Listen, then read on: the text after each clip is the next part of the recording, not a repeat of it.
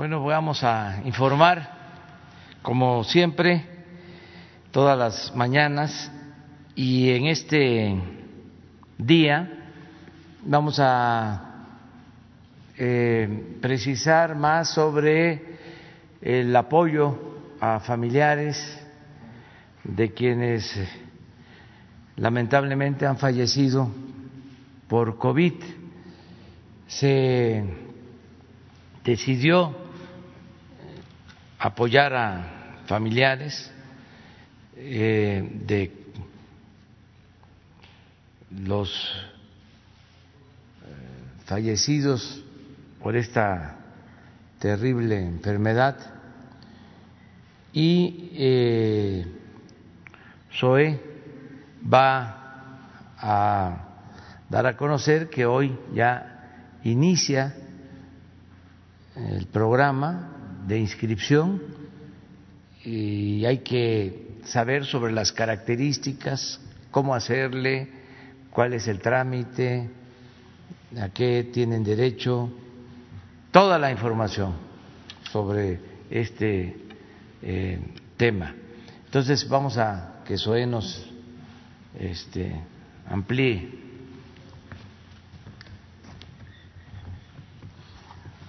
Muchas gracias, señor presidente. Muy buenos días a todas y a todos. Con su permiso, como se anunció aquí hace ya varios días, se estuvo trabajando en este apoyo para los deudos, para los familiares de quienes han perdido eh, lamentablemente a, pues, a un familiar por esta, por esta enfermedad. ¿En qué consiste?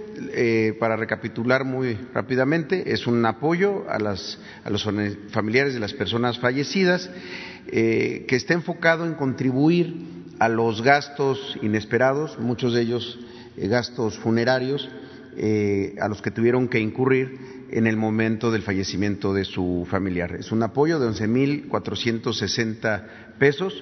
El monto es el que se utiliza en el Sistema Nacional para el Desarrollo Integral de la Familia, el DIF, en su Junta de Gobierno, y fue definido hace, de hecho, varios meses para un programa similar, pero es eh, con el cálculo que hizo el DIF para este tipo de, gastos.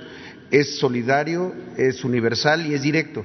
Es decir, eh, todos los familiares de las personas que hayan eh, fallecido, pues, se puede hacer solamente una solicitud por persona pero eh, no tiene ninguna implicación la seguridad eh, social o ser derechohabiente de alguna institución o el nivel socioeconómico es para todas las familias que hayan perdido una persona por la enfermedad eh, que causa el SARS-CoV-2 y el trámite es voluntario, es decir, las personas van a la, a la plataforma e inician ahí su, su, trámite a partir de la plataforma digital. la siguiente, pero había una anterior solamente para aclarar esos datos, la siguiente, que es eh, esto, la vigencia. Eh, son eh, personas que fallecieron a partir del 18 de marzo y hasta la declaratoria del final de la, de la emergencia.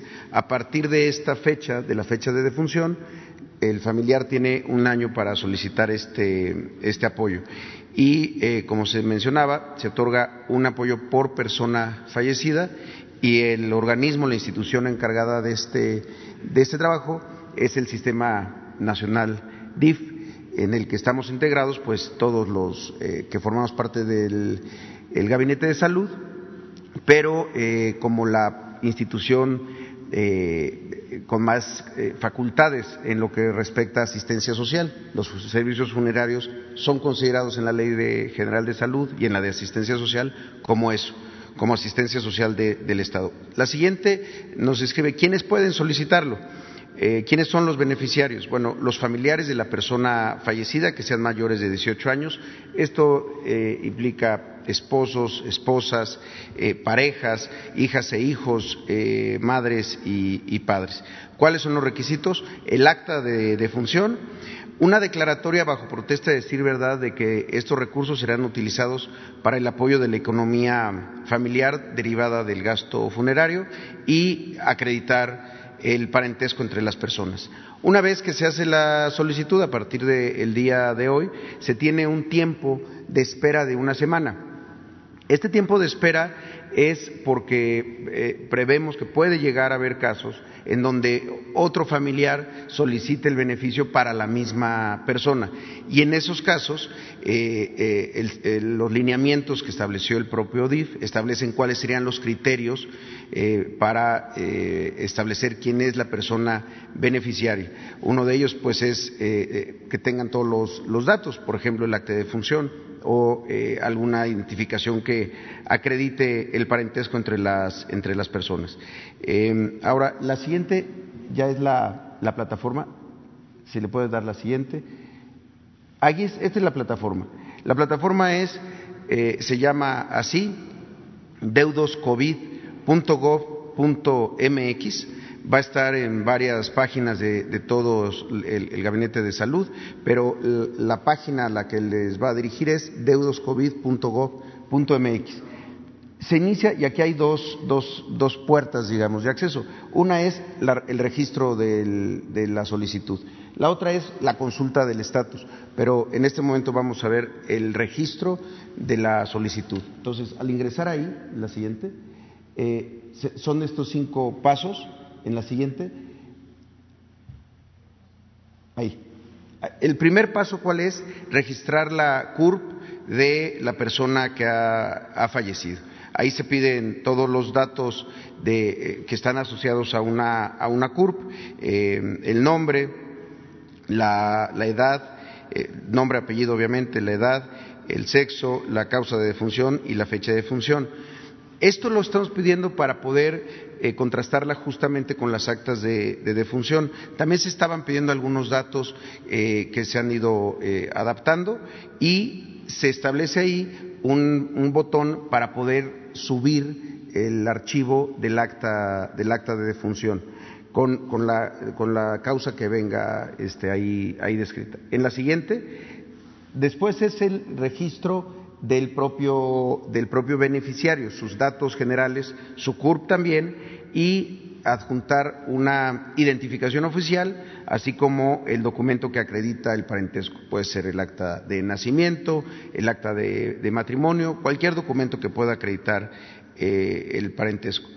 La siguiente es, eh, es esta, esta página en donde se establece cuál es el mecanismo por el cual se va a hacer el, pago, si es por transferencia bancaria o por la generación de un folio para eh, otra forma de pago directamente en bancos, en, ventanillas de bancos. En el caso de que sea por datos bancarios, es la cuenta clave eh, que se tiene que ingresar dos veces para, poderla confirmar, la institución bancaria y nada más. Eh, si, no hubiera este, esta opción, lo que se pasa es a eh, un folio eh, que se, para generar un orden de pago que se puede ver directamente en las instituciones bancarias. Una vez pasada esta, parte del proceso, lo siguiente es solamente la declaración bajo protesta de decir verdad de que el uso de los recursos es para la recuperación de la economía familiar. Esto es importante en términos de los lineamientos por cuestiones eh, del gasto de los, recursos que se van a, ejercer y es simplemente pues darle lectura a esa declaratoria y en caso de aceptar esas cuestiones, darle a aceptar. Lo último es esta generación del folio que este, que, se, que se hace de manera, de manera automática eh, eh, junto con el número. Ahora, eh, la siguiente, si la tiene ahí, una más, es, estamos previendo algunos casos, por ejemplo, este que acabo de describir, que es todo el proceso completo, pero estamos asumiendo que es una persona que tiene acceso a Internet, tiene cuenta bancaria, tiene todos los, documentos y entonces eh, en un solo trámite puede concluir prácticamente hasta que genere el folio. Ahora, ¿qué pasa? Como les decía, una persona tiene Internet pero no tiene cuenta bancaria a su nombre, entonces es que se genera este folio por el mismo sistema para generar el orden de pago. Ahora, también en casos en donde no se cuente con Internet, estamos eh, eh, trabajando con, el DIF para que directamente se acuda a las oficinas para pedir informes y ahí va a haber kioscos y personal capacitado para hacer este procedimiento eh, con la persona, digamos, acompañarlo. También otro escenario, que no se cuente con la documentación. Entonces, eh, eh, también se establece ahí los números y los datos de contacto para solicitar eh, con el, área de trabajo social del DIF la documentación que, haga falta. ellos también, es parte de sus funciones, es donde nos pueden ayudar mucho para la asistencia de trámite de estos documentos. Entonces, bueno, pues es a partir de ahora, está la, página, insistir en su difusión, deudoscovid.gov.mx. Y, eh, como lo mencionábamos, eh, se abre esta etapa de registro y obviamente los registros que empiecen a, ingresarse hoy tendrán resolución a partir de la próxima, de la próxima semana por este plazo de una semana eh, para resolver cualquier controversia que se pudiera generar. Eh, es, es cuanto, señor presidente. Muchas gracias. Es a partir de las nueve. De las nueve de la mañana ya está habilitada la página. Muy bien. Abrimos para. ¿Sobre el tema? Sí. A ver. Eh, ¿Qué tal? Eh, buenos días, Carlos Calzada de Radio Educación. Eh, quisiera preguntarle en el caso de una familia, si tienen dos o tres pérdidas por COVID, podrán cobrar, eh, o sea, tres veces este seguro. Y bueno, también que además de esto, ¿de qué manera se piensa apoyar además al DIF por la labor que ha realizado en la, durante esta pandemia? Gracias. Sí, muchas gracias. Eh, primero, eh, efectivamente, es un apoyo por ese monto de 11.460 pesos por cada persona fallecida. Si en una familia desafortunadamente está el escenario en donde fallecieron dos eh, personas o, más, entonces es eh, por cada una de las personas. Lo, contrasto con que una misma familia o varias personas soliciten apoyo por una misma eh, persona fallecida.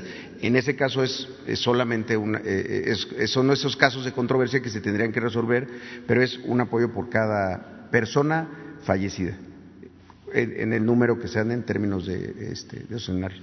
Y sí, eh, eh, eh, con, el, con el DIF, afortunadamente en su junta de gobierno, pues ahí estamos, está todo el gabinete de, salud, trabajamos de manera directa con ellos. ¿Qué hicimos ahorita para trabajar esto que, ellos van a administrar? Por un lado, eh, trabajamos de manera colaborativa toda el área de sistemas de las dos instituciones para poder eh, eh, echar a andar esta plataforma. lo que siempre se busca es que la plataforma sea lo más fácil, lo más intuitiva, incluso lo más sencilla para su utilización, pero pues atrás que sea robusta en términos de la información que está, que está procesando. Y respecto a eso, tanto el DIF como otras organizaciones, otras instituciones, eh, el ISTE, SEDENA, Marina, el INSABI, obviamente la Secretaría de Salud, RENAPO también, estamos, hicimos varios convenios para intercambio de información, porque hay veces que si en algún caso no apareciera en alguna base de datos, pues registren otra, o hacer eh, eh, compulsas, como le llaman los tecnólogos entre dos bases de datos para decir se está compulsando y que existen eh, un registro en ambas, en ambas bases. Entonces, la verdad que es un trabajo, eh, como en todo, colaborativo y de manera muy, muy integral entre todas las, las instituciones. Es el trabajo de, equipo de todo, de, de todo el Gabinete de Salud y en este caso el DIF que nos ha ayudado muchísimo. Eh, presidente, quisiera yo preguntarle, eh, hace dos días la Organización Mundial de la Salud señalaba que el gobierno de México tenía que tomar con seriedad la pandemia de COVID-19, si bien el subsecretario López Gatel pues ya ha contestado. Hay una parte importante en este mensaje del OMS que dice que los líderes, los líderes políticos pues deberían de usar el cubrebocas como una manera de incentivar su uso entre la población, como un ejemplo para la población. Me gustaría saber su opinión sobre esta recomendación de la Organización Mundial de la Salud. Bueno, yo me este, guío por lo que me recomiendan los encargados de llevar a cabo pues toda la estrategia para enfrentar la pandemia. Desde el principio lo que me han recomendado es que guarde la sana distancia, que eso es lo más importante, y el aseo el lavarse las manos y tener mucho cuidado, este, cuidarnos, que eso es lo fundamental, que eso es también lo que yo eh, volvería a recordar a todos, que nos eh, cuidemos más que las imposiciones de que mm, no salgas, em, quédate en tu casa, eh, actúa de esta forma o de otra. Esas recomendaciones y sobre todo si tienen que ver con toque de queda o medidas coercitivas, todo eso que está a flor de piel en las eh, autoridades, ¿no? Que quieren mostrarse eh, muy duras, quieren mostrar su mano dura, dictadura, pues todo eso eh, no eh, es lo más importante. Lo fundamental es que garantizando la libertad eh, se haga conciencia de que nosotros debemos de cuidarnos, de que ya somos mayores de edad. Ha habido muchísima información de lo que se debe de hacer, lo que no se debe de hacer. Entonces, seguir esas recomendaciones, eso es lo que yo hago.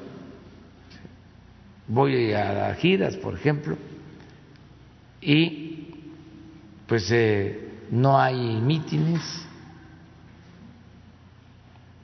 sí tengo comunicación con la gente, a veces tengo que subir el vidrio a mis adversarios, pues no les gusta que yo tenga el vidrio arriba, pero es parte del cuidado. A mis adversarios, pues no les gusta nada, ¿no? De lo que hacemos. Pero, este, sí tomo mis medidas, ¿no? Mi, mi, mi precaución este, actúo de manera precavida. Eh, ¿Pero no cree usted que si usar el cubrebocas sería como un ejemplo para los demás ciudadanos? Pues este, me dice el doctor Hugo López Gatel, que es el que me orienta, y el doctor Alcocer, que este, no es este, indispensable que eh, hay otras medidas. Y yo pienso que lo mejor es la sana distancia y el cuidarnos nosotros. Y por último, la Alianza Federalista ayer, a dos años de que usted llegó al poder, pues decía que que si bien reprobaban su administración, que eh, buscarían un diálogo con usted, eh, juntar fuerzas para eh, sacar adelante a México, al igual que el, presidente nacional del PAN, Marco Cortés, señalaba que bueno, nunca ha habido una invitación de parte de usted para reunirse con los partidos políticos a fin de analizar la, la agenda nacional. No sé si habría disposición de su parte para un encuentro con, con este, tanto con la Alianza Federal, de, la Alianza como con dirigentes de partidos políticos. Es que vamos avanzando bien en el propósito de transformar al país. Y lo dije desde el principio, no voy a permitir que se manipule la eh, investidura presidencial, que se este, utilice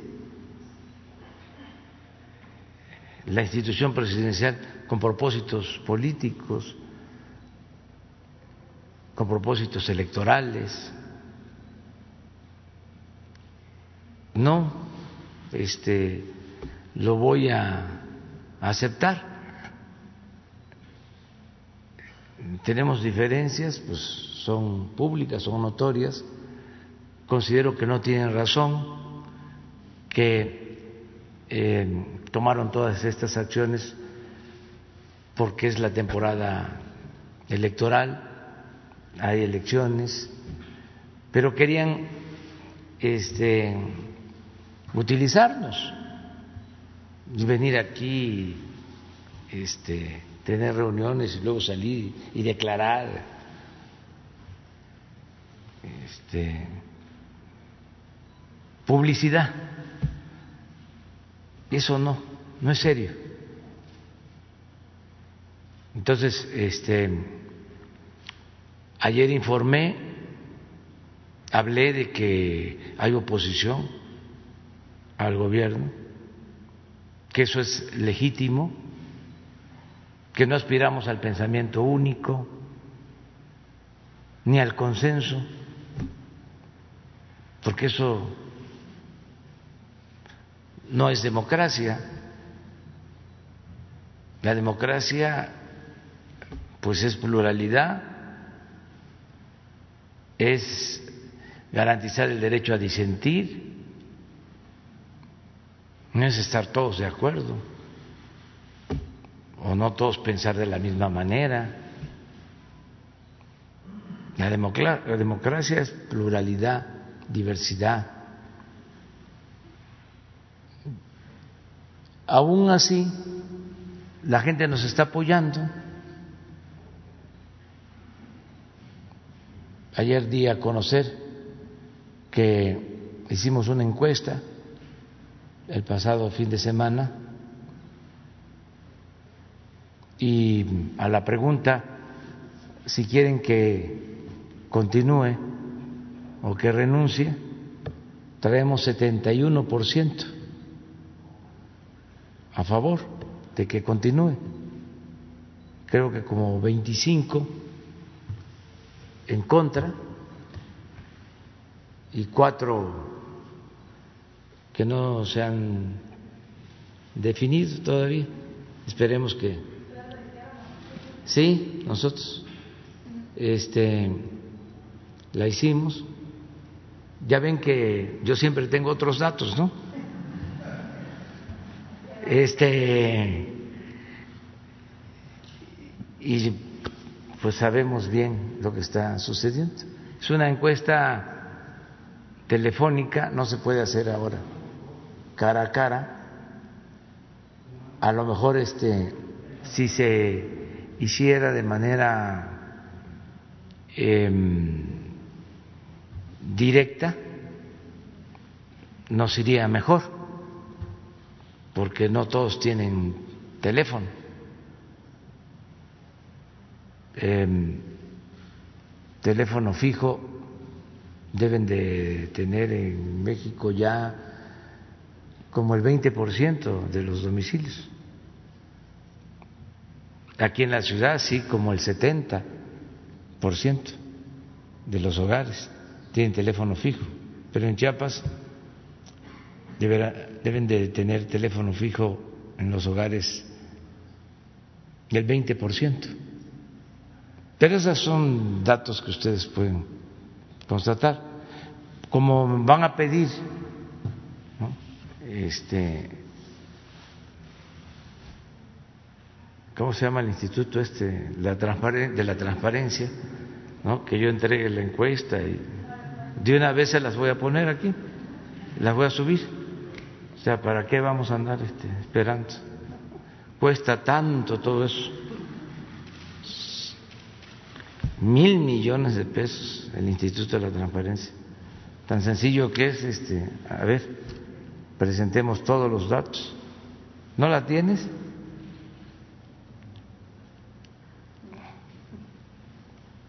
Este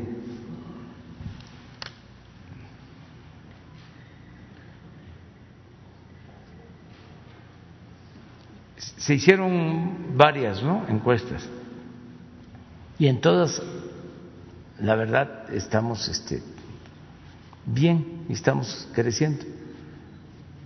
Hasta en las de los periódicos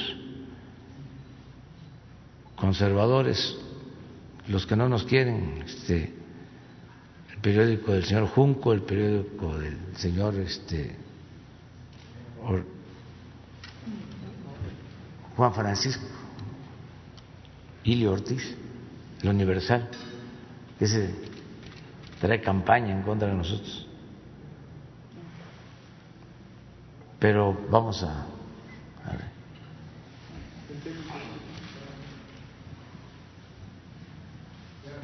¿Ya la tiene? Espero. ¿La, la vemos?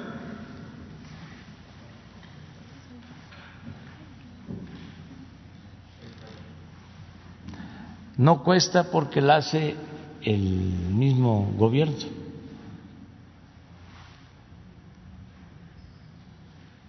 A ver, vamos viendo lo fundamental. Este es muy importante, miren, esta primera pregunta. En general, ¿cómo se entera usted de las noticias? 56% televisión. O sea, todavía la televisión eh, juega un papel importante. Hace cinco años estaba en 80%, pero todavía. Los periódicos sí, han bajado mucho, 3.3.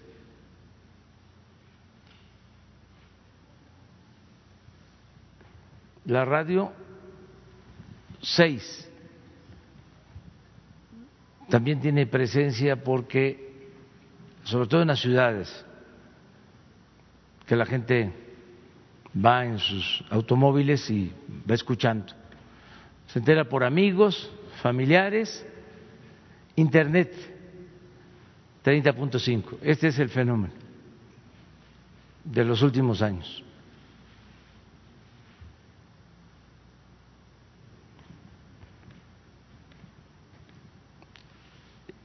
Internet va a ir creciendo. Bueno, ha ido creciendo cada vez más. También a veces los que se informan por Internet piensan que ya toda la información se transmite por Internet. Y sí, pero tiene que ver con los jóvenes y no todos tienen acceso al Internet. Recuerden ustedes que el 80% del territorio nacional no tiene acceso al Internet, no hay conectividad. Existe Internet en las grandes ciudades. ¿Qué tanto le interesa la política? Bueno, mucho 20%, algo 22, poco 29, nada 25.9, no sabe, no contestó 1.6. Ese es nuestro pueblo. Con respecto al año pasado, ¿Cómo es su situación económica actual? Mejor 12.8, igual 39, peor 47.2. Esto pues tiene que ver desde luego con la pandemia y la crisis económica. ¿Cómo cree que será su situación económica al siguiente año, o sea, el año próximo? Mejor 31.1. Igual 26.5, peor 31.8. Pero sí hay una expectativa de que las cosas mejoren. ¿Cuál cree usted que es el principal problema del país? Esta es muy interesante, esta pregunta, porque también ha habido cambios en los últimos tiempos. corrupción, 25.1. Esto no aparecía antes. Aparecía en primer lugar falta de empleo y inseguridad. Pero ahora ya hay más conciencia de que el principal problema de México es la corrupción. La corrupción estaba como en el cuarto, quinto, sexto sitio. Ahora cambió. Y, segundo lugar, inseguridad 19.1 y falta de empleo 14.1. Ese estaba en primero, eso en segundo. ¿Por qué en primero antes eh, la falta de empleo y en segundo la inseguridad? Por lo mismo, porque eh, la falta de empleo tiene que ver con toda la población. La inseguridad, aunque afecta también a la gente pobre, afecta más a eh, clases medias y altas. Y son menos las clases medias y las altas con relación a la población que está en pobreza, que es alrededor del 60% de la población del país, desgraciadamente. En una escala del 0 al 10, donde 0 significa que lo hace muy mal y 10 muy bien, ¿qué calificación le daría a, ya sabes quién? 0, 12%. Esto sí, no. 1.1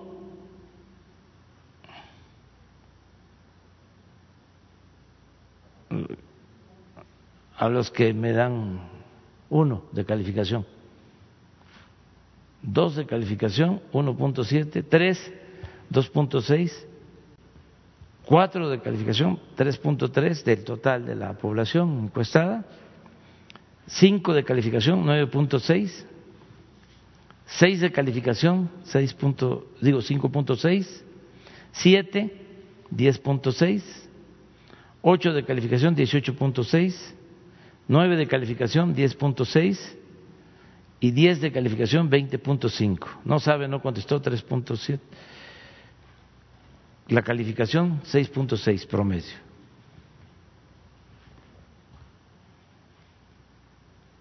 Comparando la actual administración,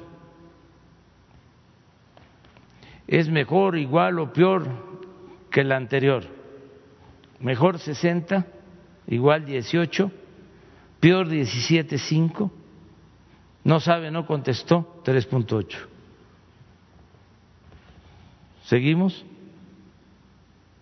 ¿Por cuál candidato votó en las últimas elecciones para presidente de la República? Aquí hay este, algunos cambios porque no fue así. Yo saqué el 51% y ahora traigo el 54.9% que votaron por mí.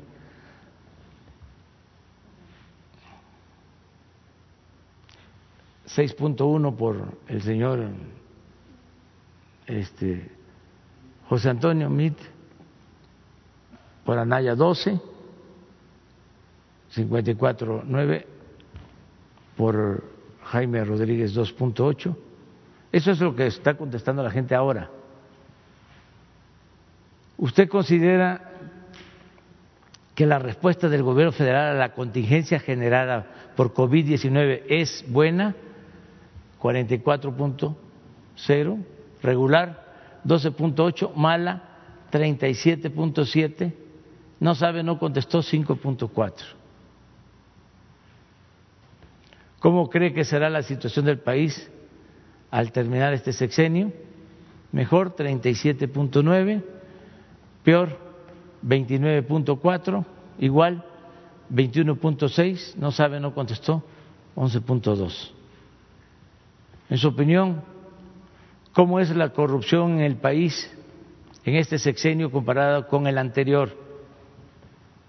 Mayor 17.9, igual 33.6, menor 43.7, no sabe, no contestó 4.8. Pensando que cero es muy corrupto y 10 muy honesto, ¿cómo calificaría la corrupción en el gobierno municipal? Es lo mismo, es la calificación 5, pensando lo mismo, que cero es muy corrupto y 10 muy honesto, ¿cómo calificaría la corrupción en el gobierno estatal? 5.2, pensando que cero es muy corrupto y diez muy honesto, ¿cómo calificaría la corrupción el gobierno federal?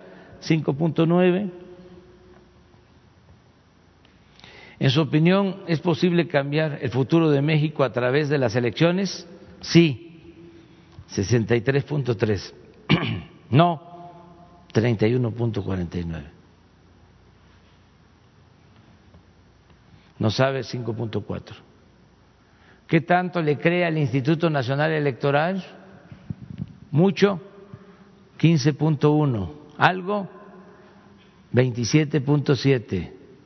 Poco, 32.7. Nada, 21.2. No sabe, no contestó 3.2. La revocación de mandato propone que si el pueblo no está satisfecho con la forma de gobierno, del presidente en turno se puede se pueda votar para que renuncie antes de terminar su sexenio. Si hoy fuera la consulta para valorar el trabajo de Andrés Manuel López Obrador como presidente, ¿usted votaría porque renuncie o porque termine su sexenio? Que continúe 71.1. que renuncie 23, no le importa, le da igual dos. No contestó 3.9. Eso es, ese es el otro dato. Hoy con qué partido político simpatiza usted más? Este no me, eso me lo paso. Vámonos adelante. ¿Ya no hay más? Ah, sí masculinos 31, femeninos 68 de los encuestados. La edad, ya esos son datos metodológicos, pero eso es todo. Vamos a, ensayar esto, vamos a estrenarlo, este, porque periódicamente lo podríamos hacer este, para que toda la gente sepa. O sea, como hay libertad, cualquiera puede hacer su encuesta, ¿no? Entonces, vamos a dar a conocer periódicamente la nuestra. La Secretaría de Gobernación.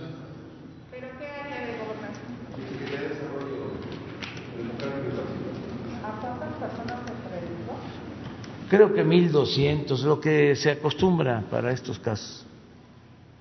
¿No, no lo dice? 2.500. Es telefónica, ¿eh? Se hace una muestra, pero se tiene más o menos la idea.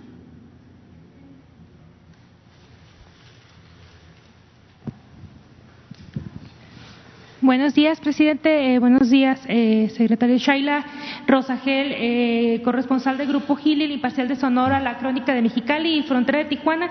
Presidente, preguntarle por un tema de Sonora. Todavía continúa el bloqueo ya aquí en la carretera federal número 15.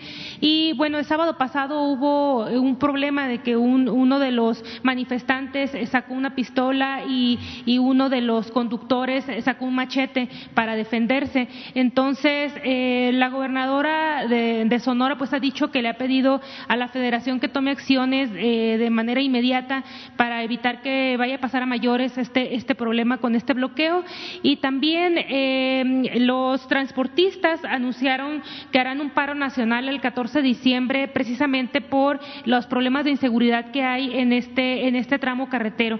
Pues preguntarle presidente qué información tiene pues sobre este hecho que ocurrió el sábado y la solicitud del gobierno y si tomarán algunas acciones aquí en el, en el bloqueo que hay en Sonora. Sí, se está este, actuando. Miren, se está este, llevando a cabo pues eh, la recuperación de las casetas de todas las carreteras. Ya se hizo en las casetas de Nayarit el pasado fin de semana. Se llevó a cabo también la recuperación de todas las casetas en Sinaloa y ahora va a ser Sonora, corresponde a Sonora. Yo hago un llamado a la gente, sobre todo del municipio de Cajeme, para que se evite la confrontación. Hay que buscar la conciliación, el acuerdo del diálogo, porque no se gana nada con la polarización en Cajeme. Se está hablando con las autoridades, con los gobernadores de los pueblos yaquis y eh, se va a llegar a un acuerdo. Se va a llegar a un acuerdo, están trabajando eh, para eso. Adelfo Regino, que es mi representante, también es el coordinador nacional de pueblos indígenas. Él está ya con un equipo, un grupo, porque se está eh, iniciando un plan para hacer justicia a los yaquis después de tantos años de represión, de olvido, de abandono. Entonces, se está hablando con las autoridades, con las comunidades y este, se tiene que llegar a un acuerdo. No hay que atizar el problema, porque como en todo hay oportunistas que quieren este, enfrentar a la gente de Obregón con eh, las comunidades, los pueblos yaquis. No hay que caer en esa trampa, porque hay mucho politiquero, sobre todo porque van a haber elecciones y se montan en cualquier eh, movimiento eh, se infiltran para ocasionar eh, problemas. Entonces, decirle a la gente que eh, se resuelvan las cosas en paz, que va a haber este diálogo, lo mismo a los transportistas, a todos, ya se está actuando, se está trabajando allá para evitar enfrentamientos y que se resuelva el problema. Presidente, precisamente, ¿qué le han comentado eh, a Adelfo que está ya eh, eh, negociando? pues ha habido ya varias, varios comunicados sobre lo que se está haciendo. ¿Por qué este grupo no, no se ha retirado del retén? O sea, ¿quiénes son? ¿Qué le ha comentado? Es que fue un asunto que se dejó crecer durante muchos años y eh, se tiene que resolver mediante el diálogo. Antes se toleró, incluso se utilizaba con propósitos políticos, de un partido o de otro, y eso ya se terminó. Entonces, eh, lo vamos a atender, lo vamos a resolver mediante el diálogo, sin la confrontación, sin violencia. ¿Cuándo iniciará el operativo en Sonora para recuperar las casetas? pronto, pero todo eh, por la razón, todo por el derecho, nada por la fuerza. En el caso de Nayarit no hubo ningún problema, el caso de Sinaloa tampoco, y no va a haber problema en Sonora eh, porque se busca que haya diálogo y que no se utilice la fuerza. Presidente, una última pregunta eh, sobre Baja California. Pues luego de que la familia de Sunshine Rodríguez Peña, líder de los pescadores de San Felipe, le entregaran eh, peticiones sobre el caso, ¿se ha revisado su situación o hay alguna respuesta a la familia? Y también si nos pudiera dar un balance, o sea, ¿cuál fue su balance de esta gira que tuvo por todos los municipios de Baja California el fin de semana? Pues este, este caso lo está atendiendo ya eh, la Secretaría de Marina, se lo encargué al almirante Ojeda para que se haga toda una investigación, se está viendo en el gabinete de seguridad. La gira en Baja California fue muy buena. Este la gente pues muy fraterna, muy solidaria, muy contenta con nosotros. En el caso de, de Mexicali, eh, todavía se pensaba de que no se iba a respetar el acuerdo de que no operara la cervecera, nos sirvió para ir a aclarar de que pues se respeta la consulta que se hizo a los ciudadanos que no quieren que opere la cervecera.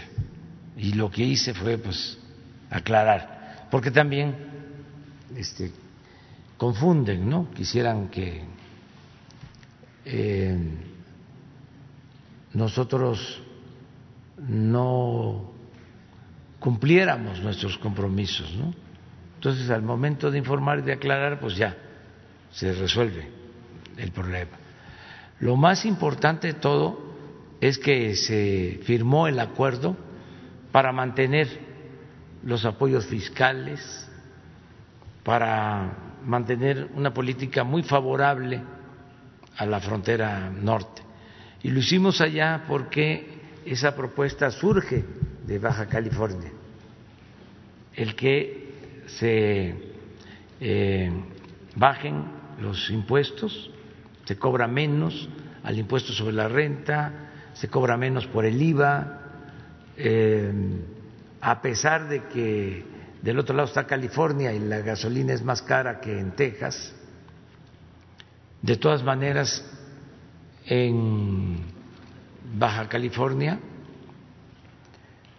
son dos pesos menos lo que cuesta la gasolina con relación al resto de nuestro país. Entonces sí les ayuda. También eh, ayuda el que se aumentó el salario mínimo al doble. Entonces está la gente contenta. Fui a San Quintín, allá se está trabajando, se está eh, ampliando un hospital del Seguro Social, un hospital del INS Bienestar.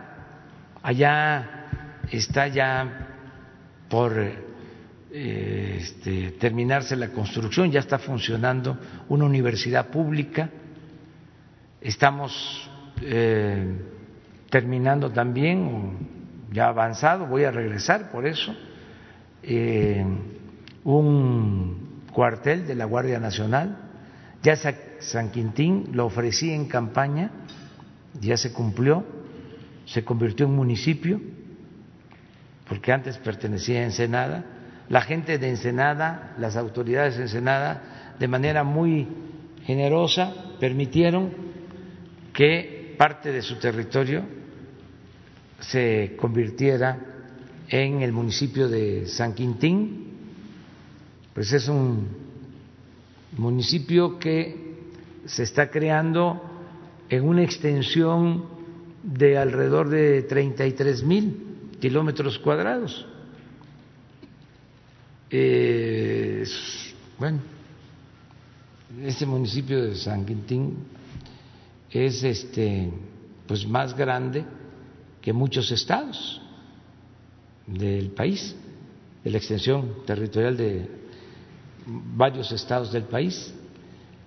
Y ya con esta decisión, Ensenada dejó de ser el municipio más grande en extensión territorial de México, decían la gente de Ensenada, es más grande del mundo, que era muy extenso. Ahora el primer lugar lo va a ocupar o lo ocupa Mulegé de Baja California Sur, pero eso tiene que ver con la generosidad, eh, con el apoyo de la gente de Ensenada, porque pues eh, en San Quintín en los pueblos de el sur de Baja California eh, vive mucha gente, estamos hablando de alrededor de 100 mil habitantes que tenían que trasladarse dos, tres, cuatro horas, cinco horas para llegar a Ensenada, a la cabecera municipal. Entonces están muy contentos, cumplí, cumplimos con ese compromiso de que se constituyera el nuevo municipio. Y estuvimos también en Ensenada, nos fue muy bien, eh, en Rosarito bien, hubo un incidente de unas protestas eh, porque no bajé el vidrio, precisamente porque no lo puedo este, bajar, eso sí me lo tienen recomendado, y una joven le pegó una cachetada a un compañero de la ayudantía, a Abraham. Yo quiero expresar mi solidaridad con Abraham porque resistió estoicamente, sin decir nada. Ya se disculpó, ofreció disculpa a la joven, ¿sí? por lo que hizo. Eh, tiene que ver, pues, con los cambios que se están dando. Baja California gobernó el PAN Mm, más de 30 años y ahora es distinto. Y pues muchos simpatizantes ¿no? de esa organización están molestos y este ya no son las mismas reglas. Tengo entendido de que ellos tienen una asociación de estas no gubernamentales y recibían apoyos y ahora ya no es así. Ya todo se entrega de manera directa. Entonces, ahí va a ir poco a poco cambiando, ¿no? Este, el proceder de las gentes y la regla eh, es pues que no haya agresiones, que este no haya violencia. Eso sí pues es indebido. Estamos hablando de Abraham, es un profesional. Creo que Abraham es politólogo. Nosotros no llevamos guardaespaldas y se acerca la gente y todo. No es como antes, pues. Entonces no se deben de valer de que este pueden acercarse, pues aunque yo tenga el vidrio, lo estoy escuchando aquí. Y no es eh, blindado. Y están aquí. Y los compañeros, compañeras que van de la ayudantía, pues es a recoger los escritos y atender a la gente. No es el Estado Mayor presidencial. Antes pues no dejaban acercar a nadie. Entonces, ojalá y vayan pensando de que son otras cosas. El conservadurismo tiene ese problema, es casi sinónimo de autoritarismo. El conservador es así, muy violento.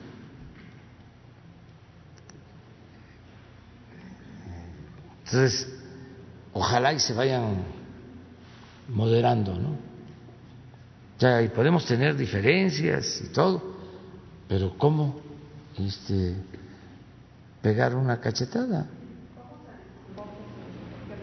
Me dijeron de un programa de Ciro Gómez Leiva, que ahí habló, pero tiene ella que decir también este, a qué organización pertenece, si este, es eh, independiente, si eh, dijo, creo que tú le entrevistaste, ¿no?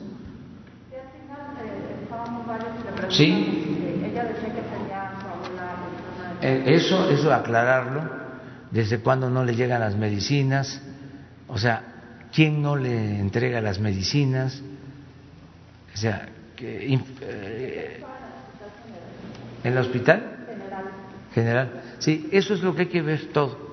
Se va a saber, ¿eh? y aquí lo vamos a aclarar todo, porque este, porque todo eso eh, debe de conocerse,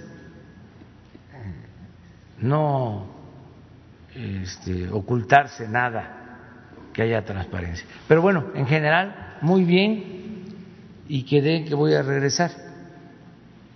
Voy a ir a San Quintín, voy de nuevo a Ensenada, voy a ir a Tijuana. Ahí en Tijuana fue muy eh, buen acto en la colonia Jico, porque se está eh, recuperando una zona abandonada con programas de desarrollo urbano, una especie de unidad deportiva, de parque, en las colonias más pobres de Tijuana se está trabajando y este, se está invirtiendo cada intervención para estas colonias. Es una inversión de cerca de 500 millones de pesos. Entonces, además me dio mucho gusto porque todas estas obras que se llevaron a cabo, parques, canchas deportivas, vivienda, mejoramiento de vivienda, ampliación de vivienda, pero en el caso de los espacios públicos, la gente de esta colonia de Jico y de otras colonias se está haciendo cargo de darle el mantenimiento a los espacios públicos.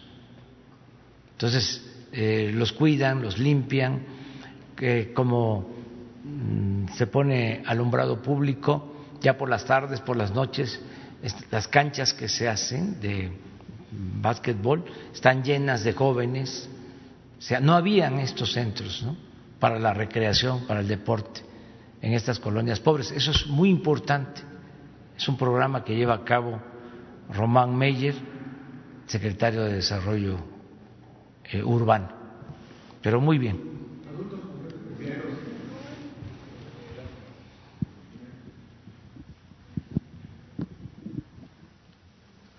Gracias, presidente. Buenos días a usted, a todos. Daniel Blancas, de Crónica.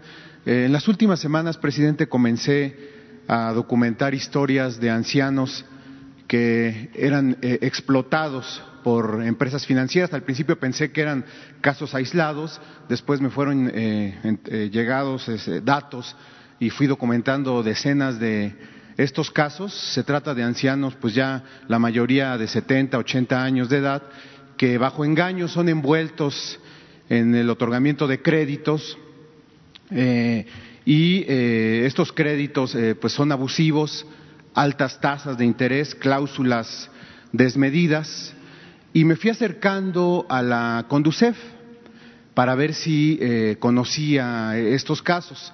Bueno, le voy a comentar que la Conducef tiene abiertos eh, en 2000, de 2019 a la fecha 12 mil expedientes relacionados con estas explotaciones ancianos. El modo de operación consiste, como le decía, en, eh, engancharlos por medio de créditos supuestamente sin requisitos. Estas empresas eh, eh, están muy al tanto de lo que usted va diciendo aquí de cuándo les va a entregar a los ancianos su apoyo para inmediatamente eh, domiciliarles el pago y vaciarles sus cuentas. No solo las cuentas del apoyo federal, sino también las cuentas de sus pensiones. Eh, presidente, eh, la pregunta es, ¿qué planteamiento hace usted a estos ancianos que son un sector de la población muy cercano a usted, a la luz de la explotación y del fraude del que son víctimas por medio de estas empresas financieras? Bueno, que se va este, a combatir todas estas prácticas. Es eh, una canallada quitarle a los ancianos su pensión. Es como quitarle la medicina a los enfermos. Entonces vamos a impedirlo por todos los medios. Qué bien que estás investigando sobre eso. Hay casos que tenemos ya detectados de gente que se dedica pues a quedarse con las pensiones, lo que corresponde a adultos mayores, también a personas con discapacidad. Y vamos a, estar cuidando. Por eso em, el programa de la creación del Banco del Bienestar para que haya eh, una entrega directa en todos los casos. Es que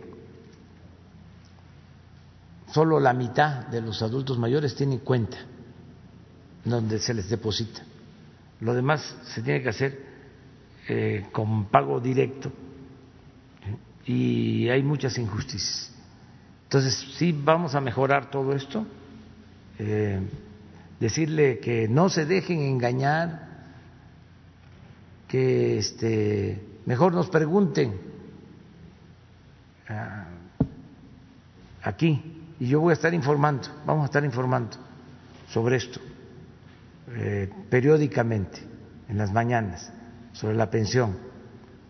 Por ejemplo, ahora va a aumentar porque va a incrementarse el equivalente a la inflación y que sepan ellos cuánto les corresponde. No le tienen que dar nada a nadie. O sea, tienen que recibir íntegro su apoyo. vamos a tener una reunión, creo que mañana, para informar también sobre los créditos de vivienda que se están otorgando de manera directa, pero hay abusos en la eh, venta de materiales de construcción. Se va a explicar. Y hacer la recomendación a los que están recibiendo los créditos, porque es una entrega masiva, son miles de créditos, y se les está entregando de manera directa el dinero a los beneficiarios. La recomendación de que se utilice en mejorar o ampliar la vivienda, que no se utilice para otros propósitos. Es un llamamiento para que todos cumplamos. Ayer lo dije, para enfrentar la corrupción que querían eh, extenderla a toda la sociedad, lo mejor es eh, anteponer eh, el principio de la honestidad, que es la mayor riqueza de nuestro pueblo, porque nuestro pueblo es honesto, no es corrupto. Entonces, que todos actuemos con rectitud, con honestidad. Entonces vamos a, seguir investigando sobre esto. Solo con fines informativos, porque es eh, la empresa que más eh, expedientes tiene abiertos de abusos contra ancianos. Se llama Financiera Maestra, para que los ancianos que nos escuchan puedan tomar nota. Tiene 3.500 expedientes sobre estos abusos en Conducef. Eh, conocimos eh, casos de, ancianos que pedían por alguna urgencia, medicinas, su, su esposa enferma, etcétera, eh, 10 mil pesos y terminaban pagando 30 mil o 40 mil pesos por intereses y todo de sus pensiones o de, o de incluso del apoyo federal. Entonces, su gobierno, presidente, tiene contemplado alguna, eh, algún esquema especializado en brindar algún tipo de apoyo, financiamiento a los ancianos, por un lado, y por el otro, eh, la Conducep, pues evidentemente puede ser útil en este tipo de casos, pero ahí tiene ahí muchos vacíos legales, eh, eh, digamos, no tiene los dientes necesarios para castigar a estas empresas. ¿Qué diagnóstico tiene usted de la Conducef y si tiene contemplado también una reestructura de esta institución para que sea más útil y puedan castigarse a estas empresas abusivas? Pues vamos a, este, a reforzar esta institución, porque sí funciona, siempre y cuando tenga más eh, capacidad para actuar.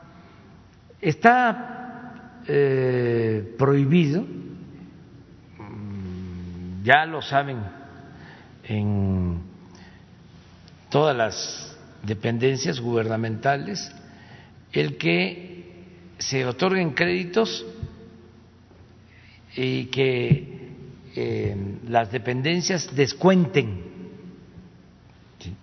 del sueldo de los trabajadores al servicio del Estado para pagar esos créditos a empresas particulares. Eso ya se canceló porque se usaba ese mecanismo en Pemex, en la CEP, de que se hacían acuerdos, se entregaban créditos y el pago este lo hacía la SEP o la dependencia a eh, la financiera particular y con intereses elevadísimos. Eso ya no se permite.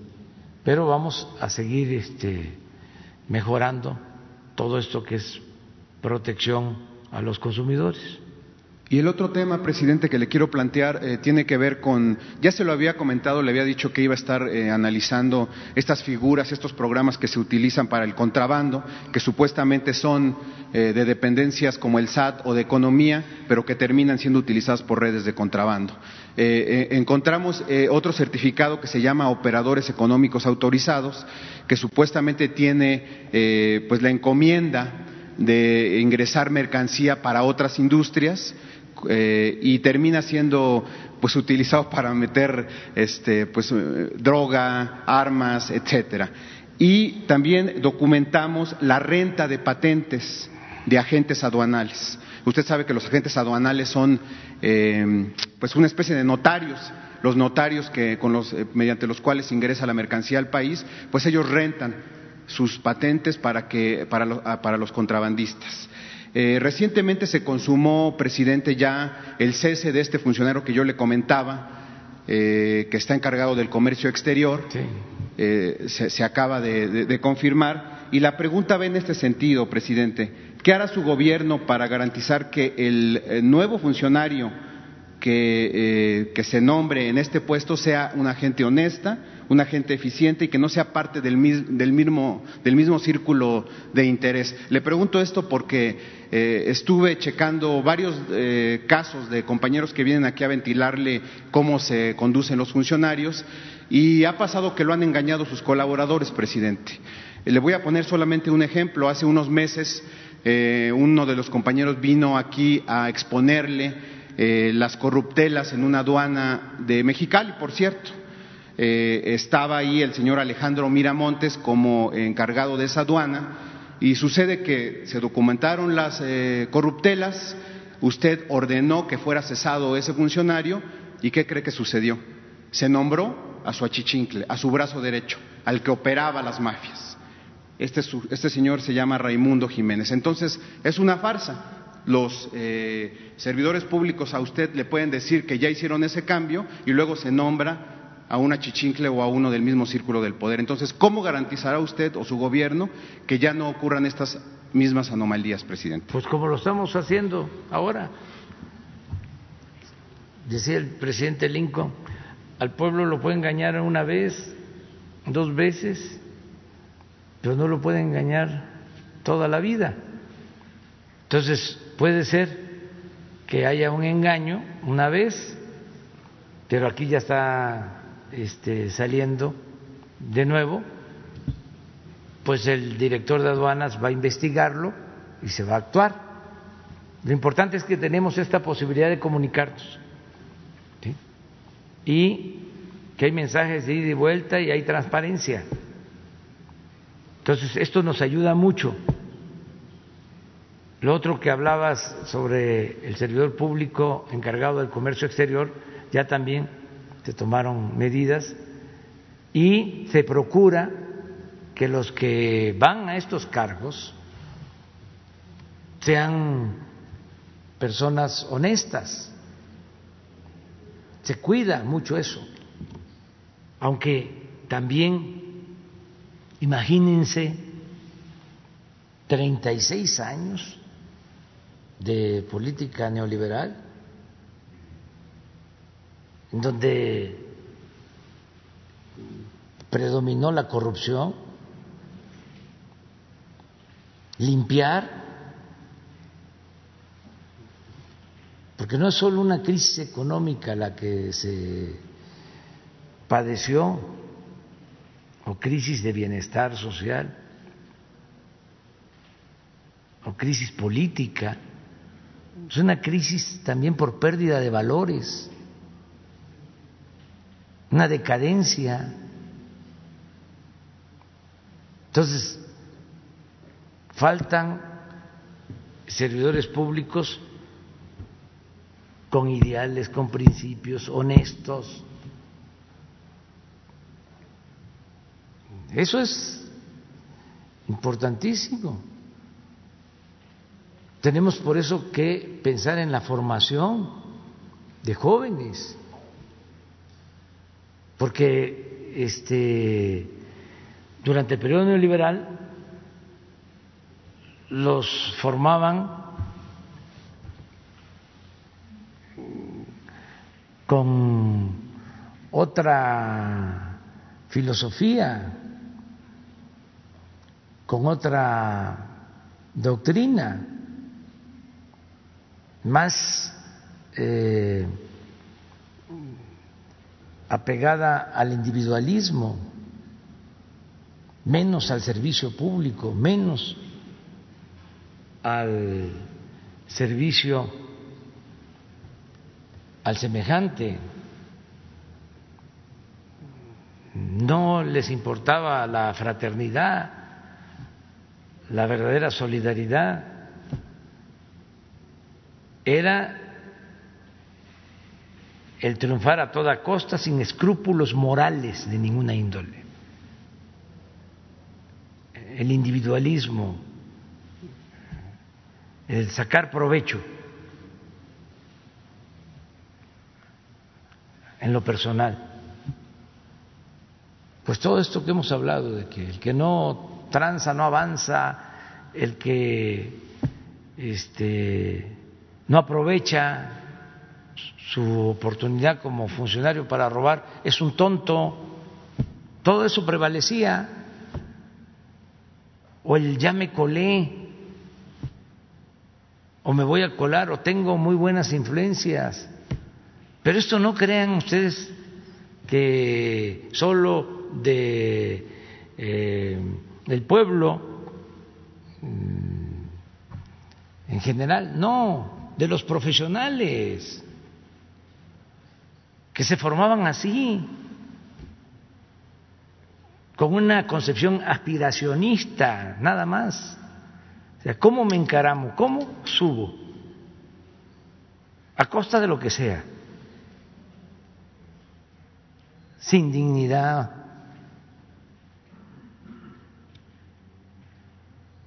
Haciendo a un lado la moral,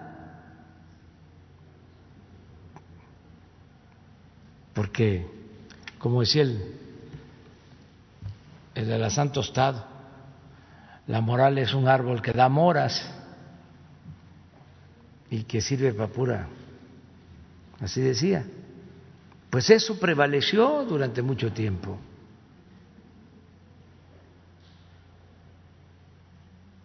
Entonces sigue eh, existiendo, a ver, el recomendado,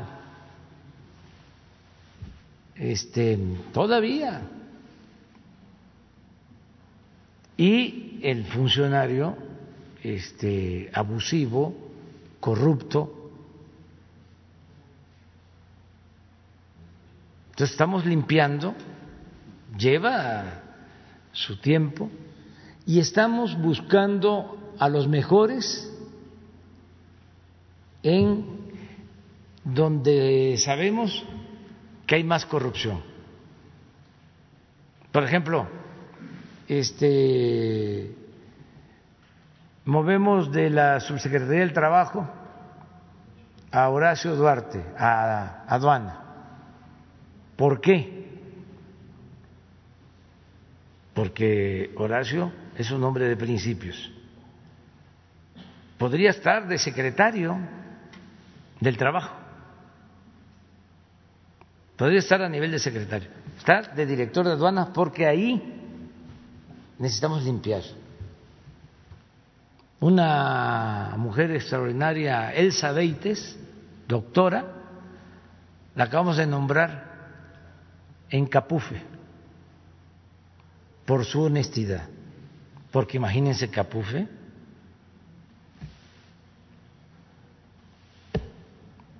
Lo de los puertos a la Secretaría de Marina. Ya están nombrando este almirantes retirados, eh, gente con eh, buenos antecedentes, también mujeres. Lo que estamos haciendo en el caso de que participen más mujeres en el gobierno no solo es por cuotas o por eh, que nos vean bien los de el movimiento las compañeras feministas, no, es que la mujer es más dedicada, es más responsable, es más honesta que el hombre. Hay excepciones, pero no en general. Entonces, eh, es muy importante esto. Eh, en el Banco del Bienestar, también mujer, eh, porque es una institución mm, importantísima y vamos a seguir eh, nombrando buenos servidores públicos. Por ejemplo, Francisco Garduño, en migración. Ahora tengo que nombrar al director del Politécnico. Lo podría yo proponer a él. Creo que es egresado del Poli. Pero no, sí es importante el Poli, pero migración importantísimo por la corrupción. Por eso hablo de que no son cargos, son encargos.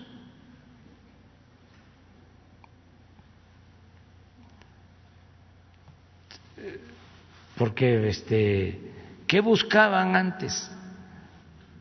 Las aduanas.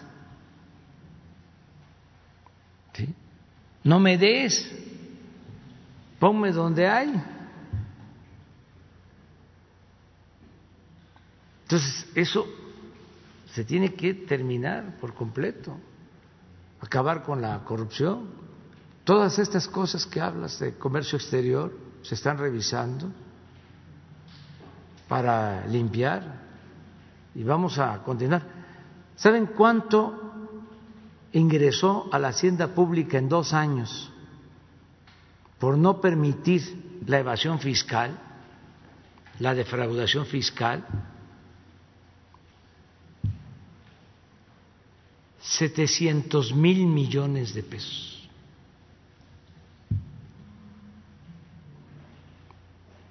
El SAT. No pagaban impuestos los machuchones, los chipocludos. Imagínense 700 mil millones. Pues por eso no tenemos que aumentar impuestos ni hay gasolinazos. Ayer me dio mucho gusto decir que la gasolina hoy cuesta menos que cuando llegué a la presidencia. ¿Cuándo se había visto eso?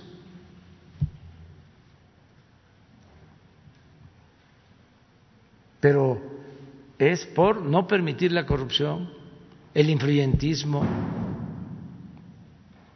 Es que estaba tomado el gobierno, mandaban unos cuantos, tenían a sus empleados. Si por eso cuando terminaban los funcionarios se iban a trabajar a los bancos y a las empresas, porque era una especie de gratificación, de recompensa por lo que habían hecho estando en funciones para servir a las grandes corporaciones. Eso ya se terminó y es muy importante también que el sector empresarial está ayudando en este propósito en que haya reglas claras y yo quiero agradecer a los empresarios porque nos están apoyando y se están deslindando de los que se dedicaban a actividades ilícitas, sobre todo en cuanto al manejo de los eh, asuntos fiscales. Ya la mayoría de los empresarios se está desligando y además no protege a factureros, por ejemplo, que eso proliferaba. Ellos, los empresarios, están de acuerdo en que se ponga orden, porque además es muy injusto que alguien cumpla con la ley contribuya y otro no lo haga y toda la carga siempre es para un grupo y hay privilegiados que no pagan nada. Parte de la oposición que tenemos tiene que ver con eso, con el que ahora ya no se permite la evasión fiscal y estamos eh, trabajando de manera conjunta con el sector empresarial, que se portan muy bien, que están contribuyendo. Ahora estamos viendo conjuntamente lo de la subcontratación, lo que les eh, preocupa a ellos y se está buscando un acuerdo para que este, lo que se envió a la Cámara, este, si es necesario, se modifique, eh, se aclaren las cosas, eh, se puedan otorgar plazos para que vaya cambiando este sistema que existía y se abusaba de el llamado outsourcing y se afectaba a los trabajadores. Ahora queremos que se cuide a los trabajadores. Lo mismo, no se ha hablado mucho, pero fue una gran injusticia lo que hicieron con el manejo de las afores. Eh, toda esa legislación que se hizo o esas reformas en el periodo neoliberal para que al jubilarse el trabajador no reciba ni siquiera la mitad de su salario mínimo? ¿Cómo fue que se atrevieron a hacer eso? Ahora estamos buscando arreglarlo y los empresarios están ayudando.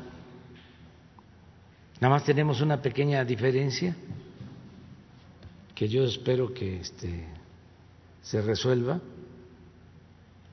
para que cuando el trabajador se jubile tenga este, pues más ingresos.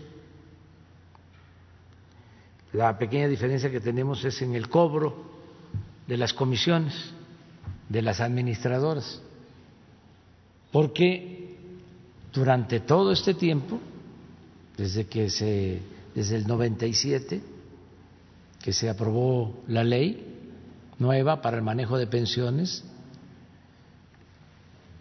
el porcentaje de cobro de comisiones en México es de los más altos del mundo. O sea, abusaron. No es posible que se cobre la mitad de comisiones en Chile, en Colombia, en Estados Unidos, que lo que se cobra en México por el manejo del dinero, de las pensiones. Entonces, ¿qué queremos? Estandarizar no menos, sino igual a lo que se cobra en Colombia, lo que se cobra en Chile, lo que se cobra en Estados Unidos. ¿Para qué? Para que le quede más al trabajador. Entonces, dicen, es que si baja mucho el cobro de comisiones, entonces se va a concentrar el manejo de afores en los grandotes. Ahora sí están este, argumentando ¿no? en favor de los pequeños. Pero no, si se administra bien, pueden ahorrar y hay competencia en beneficio de los trabajadores. Ese es el único tema que tenemos este, pendiente, que lo vamos a resolver pronto. Pero en fin, son todas las cosas que estamos llevando a cabo. Gracias.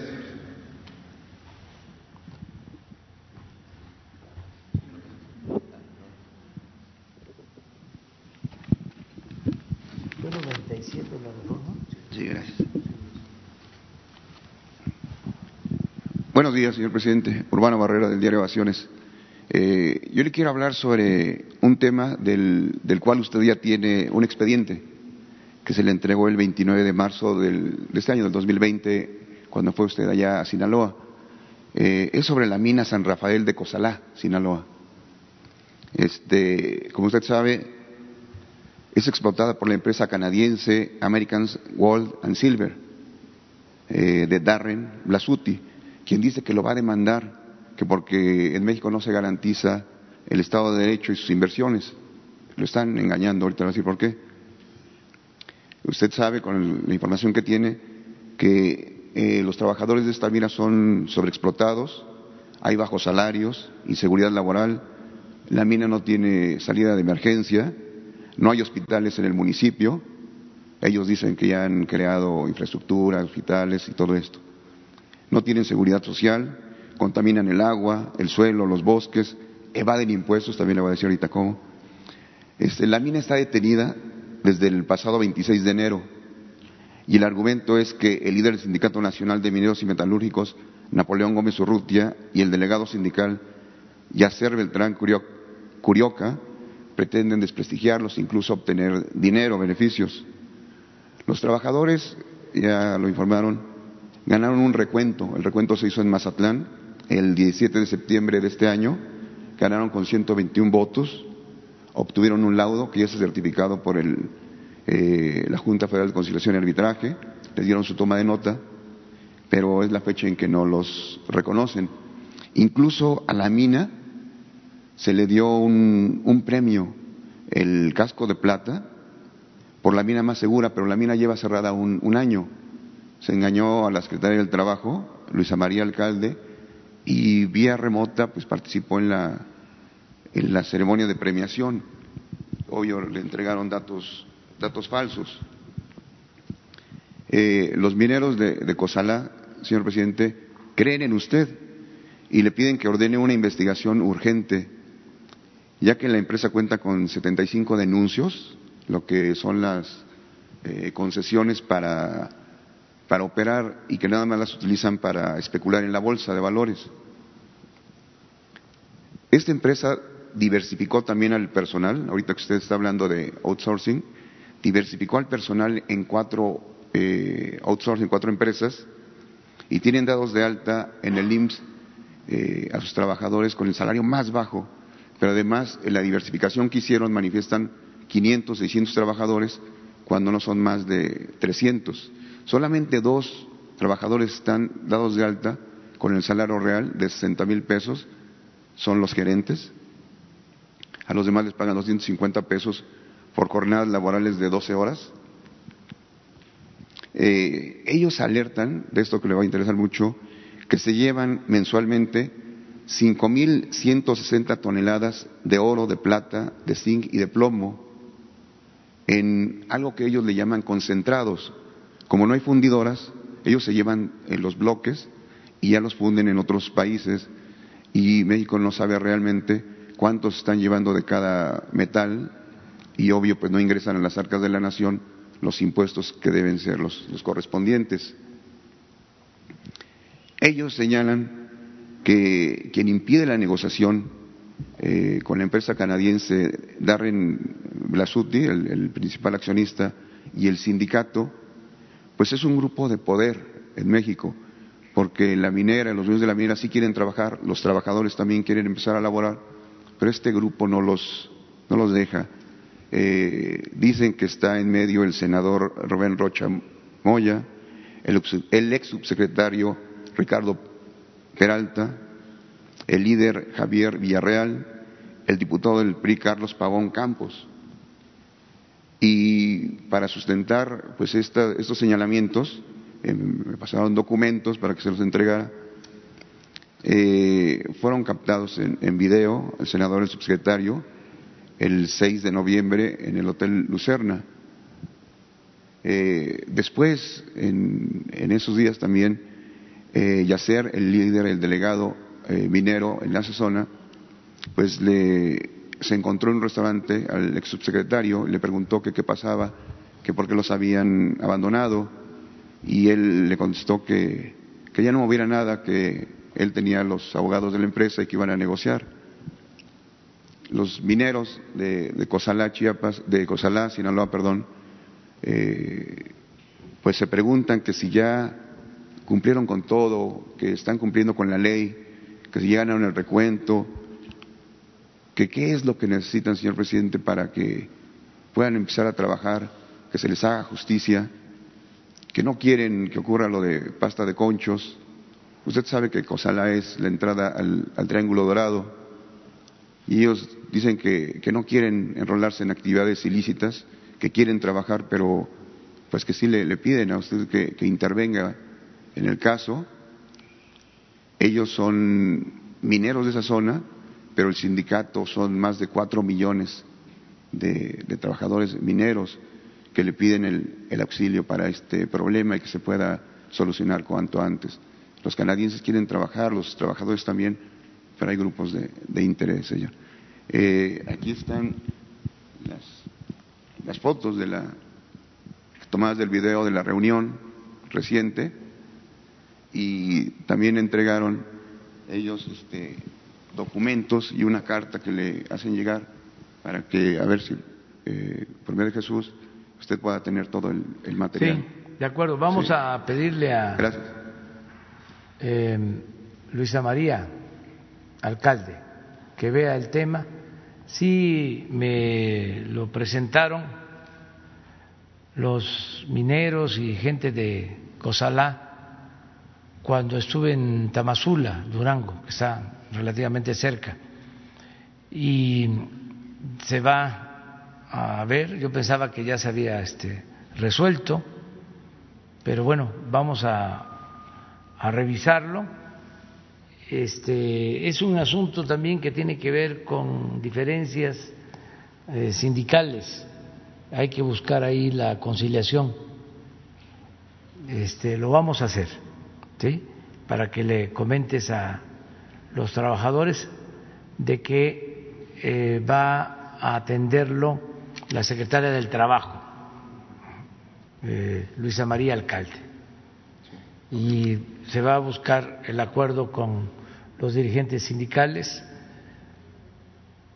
Ahora tengo la información, ojalá esté bien, le deseo que salga adelante, que Napoleón Gómez Urrutia tiene este COVID y espero que salga bien, le deseo que salga adelante como a todos los que se enferman de esta terrible este, pandemia, ¿no? Por esta pandemia.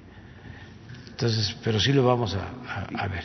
Sí, incluso plantea, señor presidente, que eh, sin que sea vinculante, porque ya ve que usted ha sido muy cuidadoso de que no se politice esto ni nada, que si usted recomendaría a los candidatos que entregaran antes de postularse su 3 de 3 para ver los bienes y todo esto, eh, sin decir nombres, y no queremos decir nombres para que no se manche ¿no? Este, esto, pero eh, que si propondría. Pues eso corresponde al, al, este, al Instituto Electoral, que ellos se hagan cargo y este y a ustedes también que son mirones profesionales o sea se hacen las investigaciones y se conoce no para eso está el Instituto de la Transparencia también.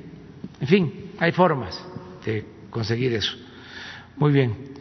Qué les parece a ver terminamos. A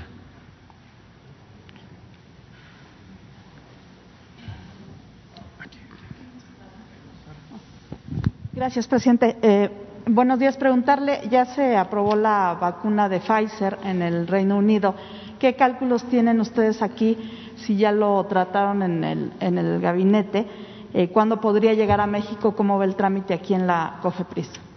Pues estamos este, revisando diario todo lo relacionado con la vacuna. Ayer no quise este, puntualizar más en mi informe porque no quiero generar falsas expectativas en un asunto tan delicado. Además, nos importa mucho tener la vacuna lo más pronto posible.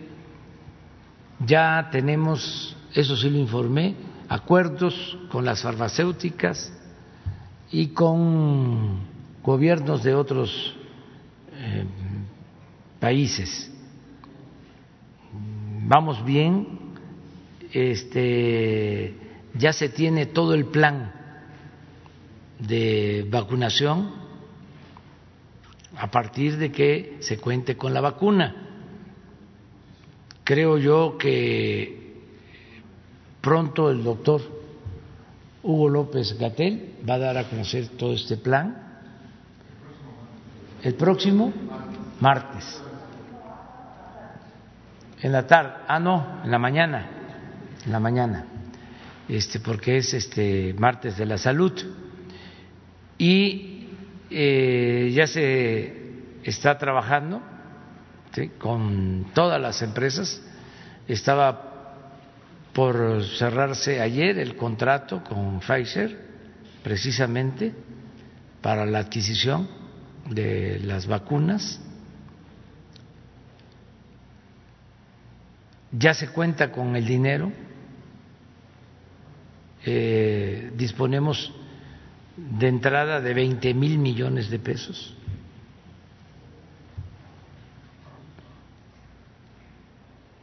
para este propósito. Eh, se tienen también acuerdos con todas las empresas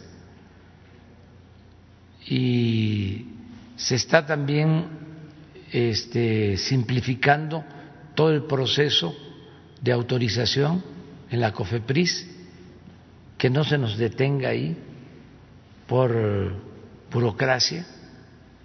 Esto es un asunto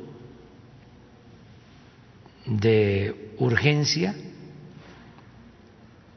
Apenas este, se inicien ya los trámites finales, se va a trabajar día y noche en la COFEPRIS para sacar la aprobación lo más pronto posible. Se está buscando eh, homologar, es decir,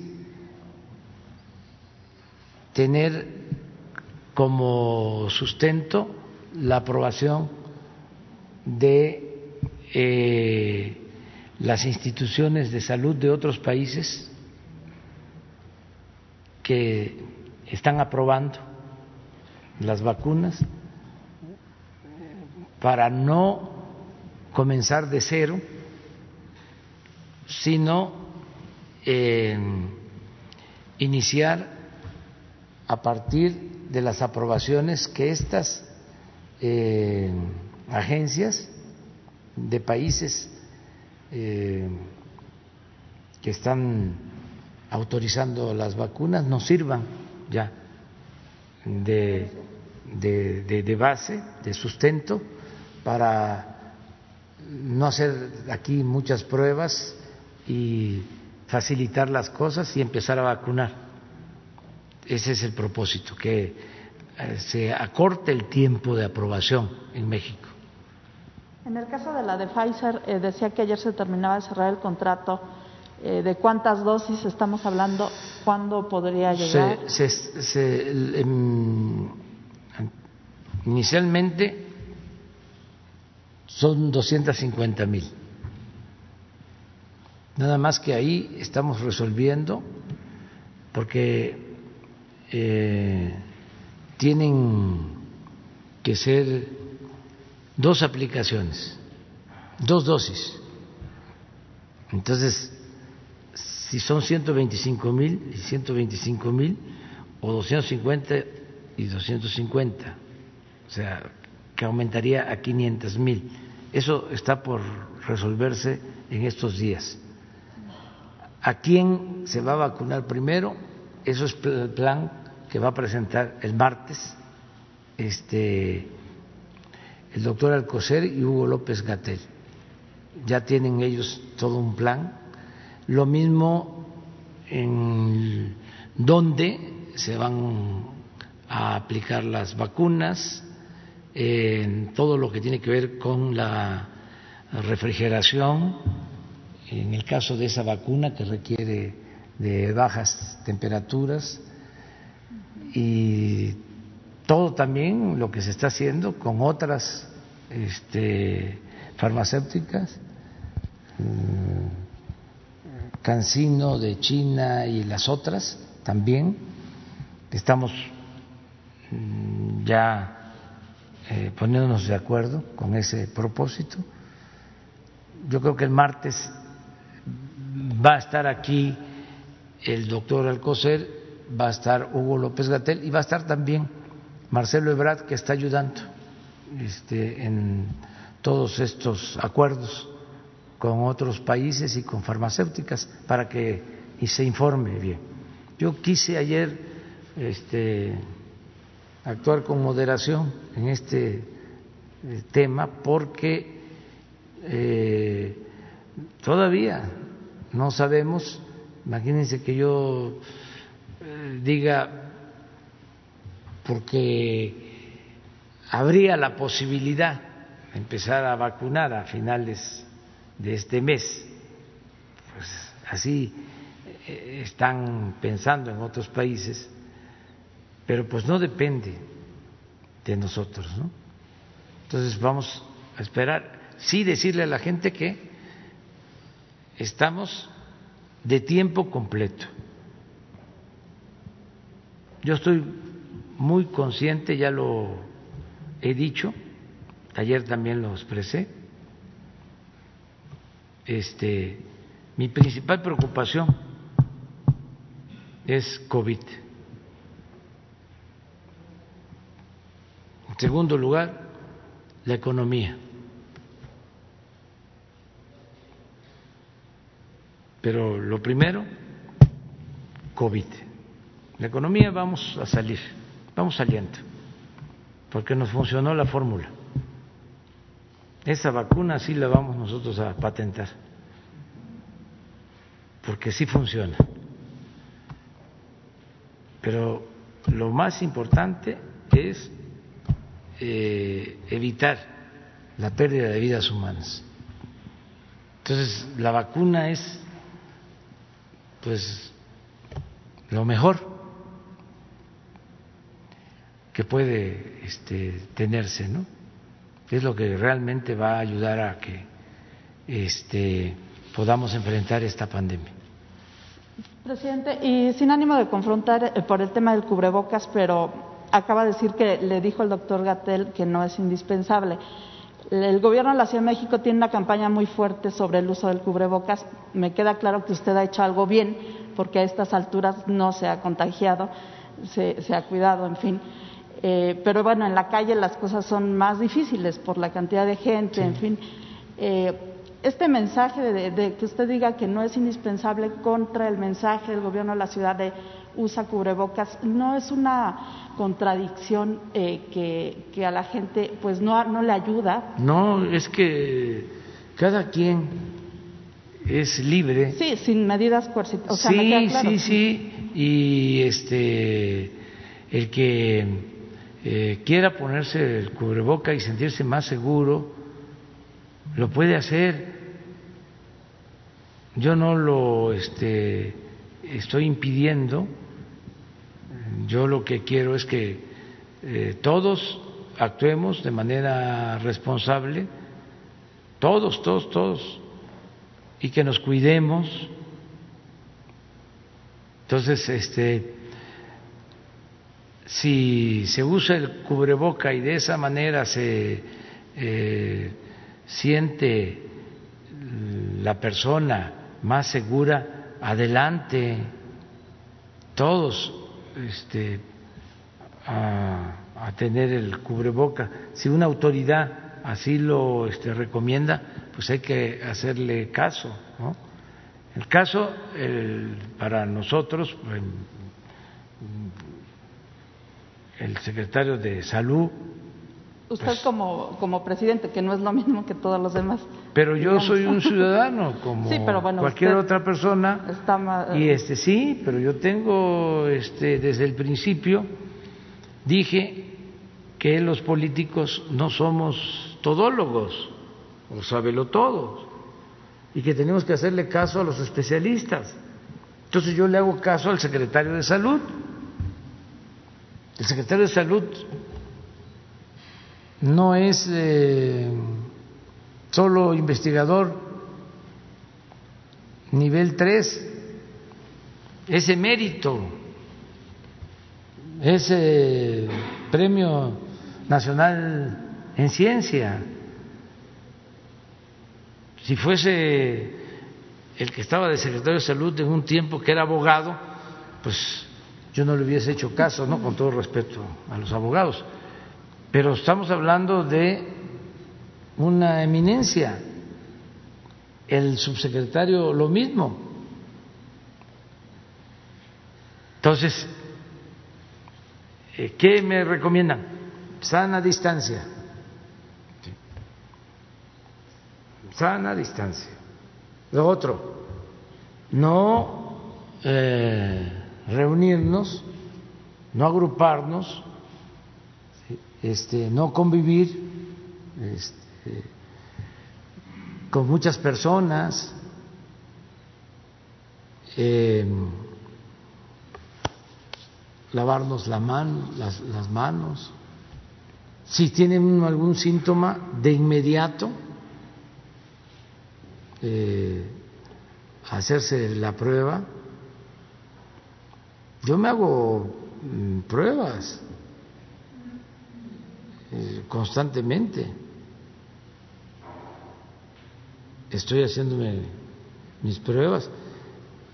Incluso no tengo los síntomas, pero me hago las pruebas para estar este, seguro de que no voy a perjudicar a nadie, que no voy a contaminar o infectar a nadie.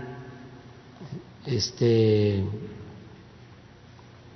tenemos cuidado. Entonces, pero eso es lo que cada persona puede hacer. Cada este, eh, ciudadano puede hacer eh, y respetarnos, ¿no? Y la libertad, porque a muchos les sale el afán autoritario y también nosotros este, cobramos cada 15 días. Hay gente que vive de lo que obtiene en la calle. Entonces hay que ponerse también en los zapatos de la gente.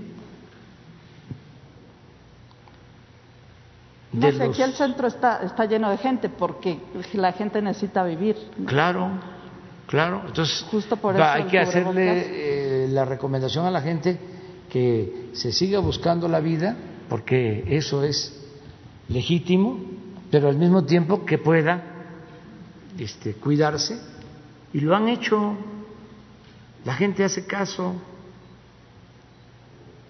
pero no, a ver, este se me guardan y no salen y este, va a haber toque de queda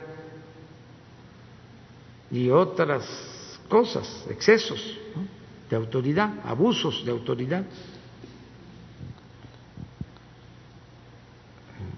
El poder no es prepotencia, es humildad. Y es convencer, no imponer.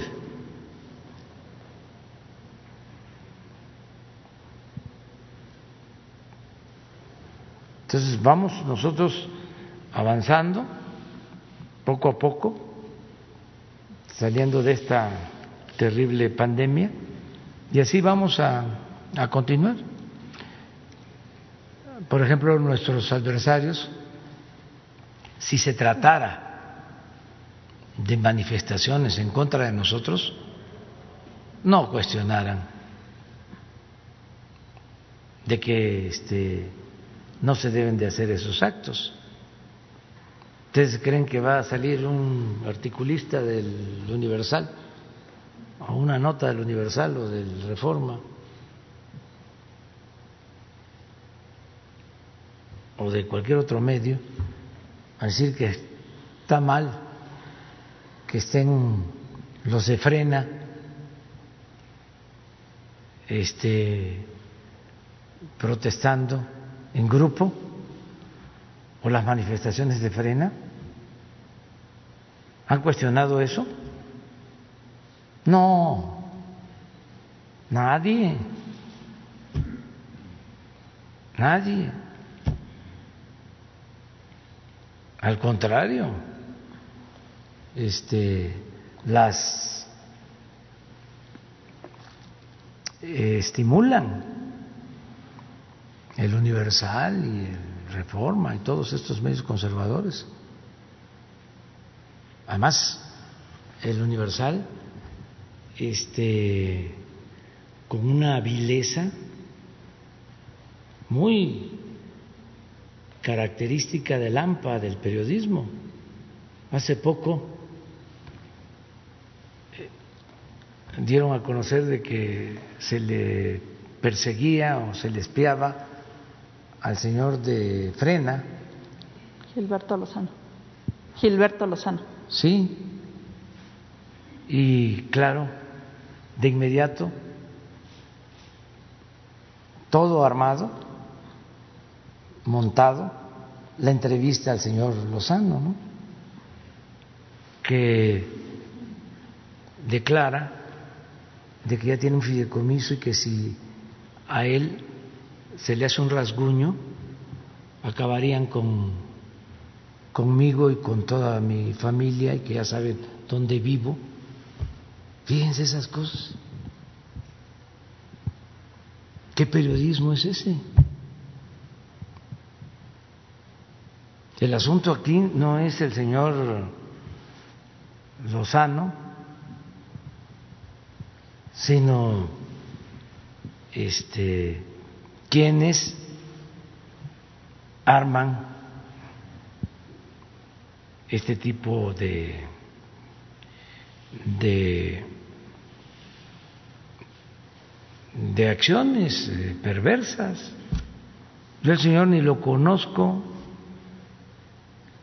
ni este le deseo eh, que le vaya mal. Yo no odio,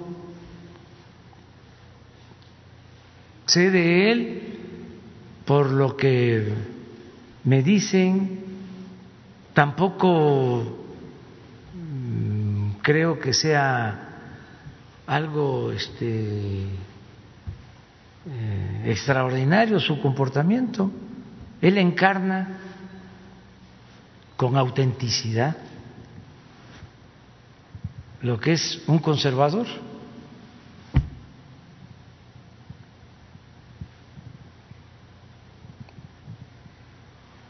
Pero nada más eso.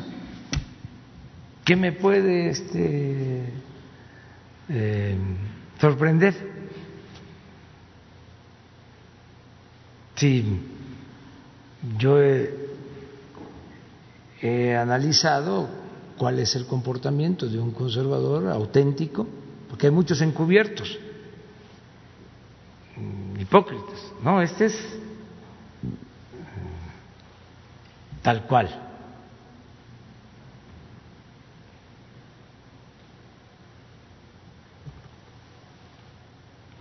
Pero pues existe todo esto, ¿no?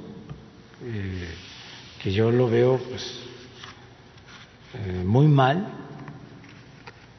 porque no se le debe de desear mal a nadie, ¿sí? Y este y no andar asusando.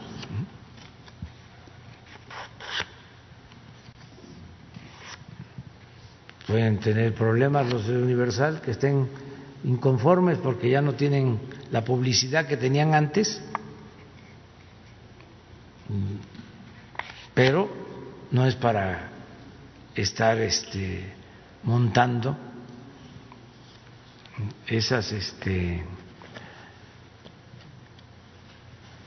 estrategias que yo considero perversas. Y por eso lo externo aquí. Porque no considero que sea este, eh, propio de un buen periodismo. ¿no? Gracias, presidente. Nada más, por último, preguntarle si ya se canceló el contrato eh, con la filial de Odebrecht para el suministro de gas natural de etileno 21, si ya se, se suspendió. Hay una información de que ya no se está suministrando gas natural. Sí, este, me informaron hoy en la mañana de que habían notificado a la empresa porque no eh, se está eh, corrigiendo el contrato leonino que se suscribió desde el tiempo de Calderón que es este contrario a la hacienda pública. Es un contrato con Odebrecht, esta empresa que es famosa por las extorsiones y por la corrupción. Entonces, ya no hay gas natural para la empresa porque se venció el contrato. No se este, interrumpió, sino llegó a su fecha límite y ya no se va a renovar. No, porque se venció el contrato, no se incumple con la responsabilidad, sencillamente ya no hay contrato, este, porque además hay denuncia de corrupción en contra de esta empresa y no han querido este, llegar a un acuerdo. Quieren que se le siga vendiendo el gas, el etano, al 25% de su costo en el mercado y que Pemex, la Hacienda Pública, el pueblo de México le subsidie el 75% del costo del gas y además cobrando multas y todo esto que hacían antes y que ya no podemos nosotros continuar con ese tipo de contratos porque este, nos convertimos en cómplices de corrupción. Eso es. Mañana, ¿no? A ver, pues. Ay, gracias. Buenos días. Este, mi nombre es María Luisa Estrada, soy del estado de Jalisco, pero vengo de hacer labor de campo de investigación en Chiapas. Estuve en las regiones de eh, San Cristóbal de las Casas. Eh, se me está olvidando, también soy corresponsal de Política Monterrey, NT News Noticias, eh, Salario del Miedo de igual de Monterrey, a Luis el Republicano de Texas, de San Antonio, Texas, a Lomanía UNMEX de California. Eh, y soy del canal La Grillotina Política. Eh, fui a hacer investigación con el compañero Jonathan Hernández, de Política Monterrey porque había demasiada desinformación sobre lo que pasó en Chiapas, en Tabasco. Había muchas fake news.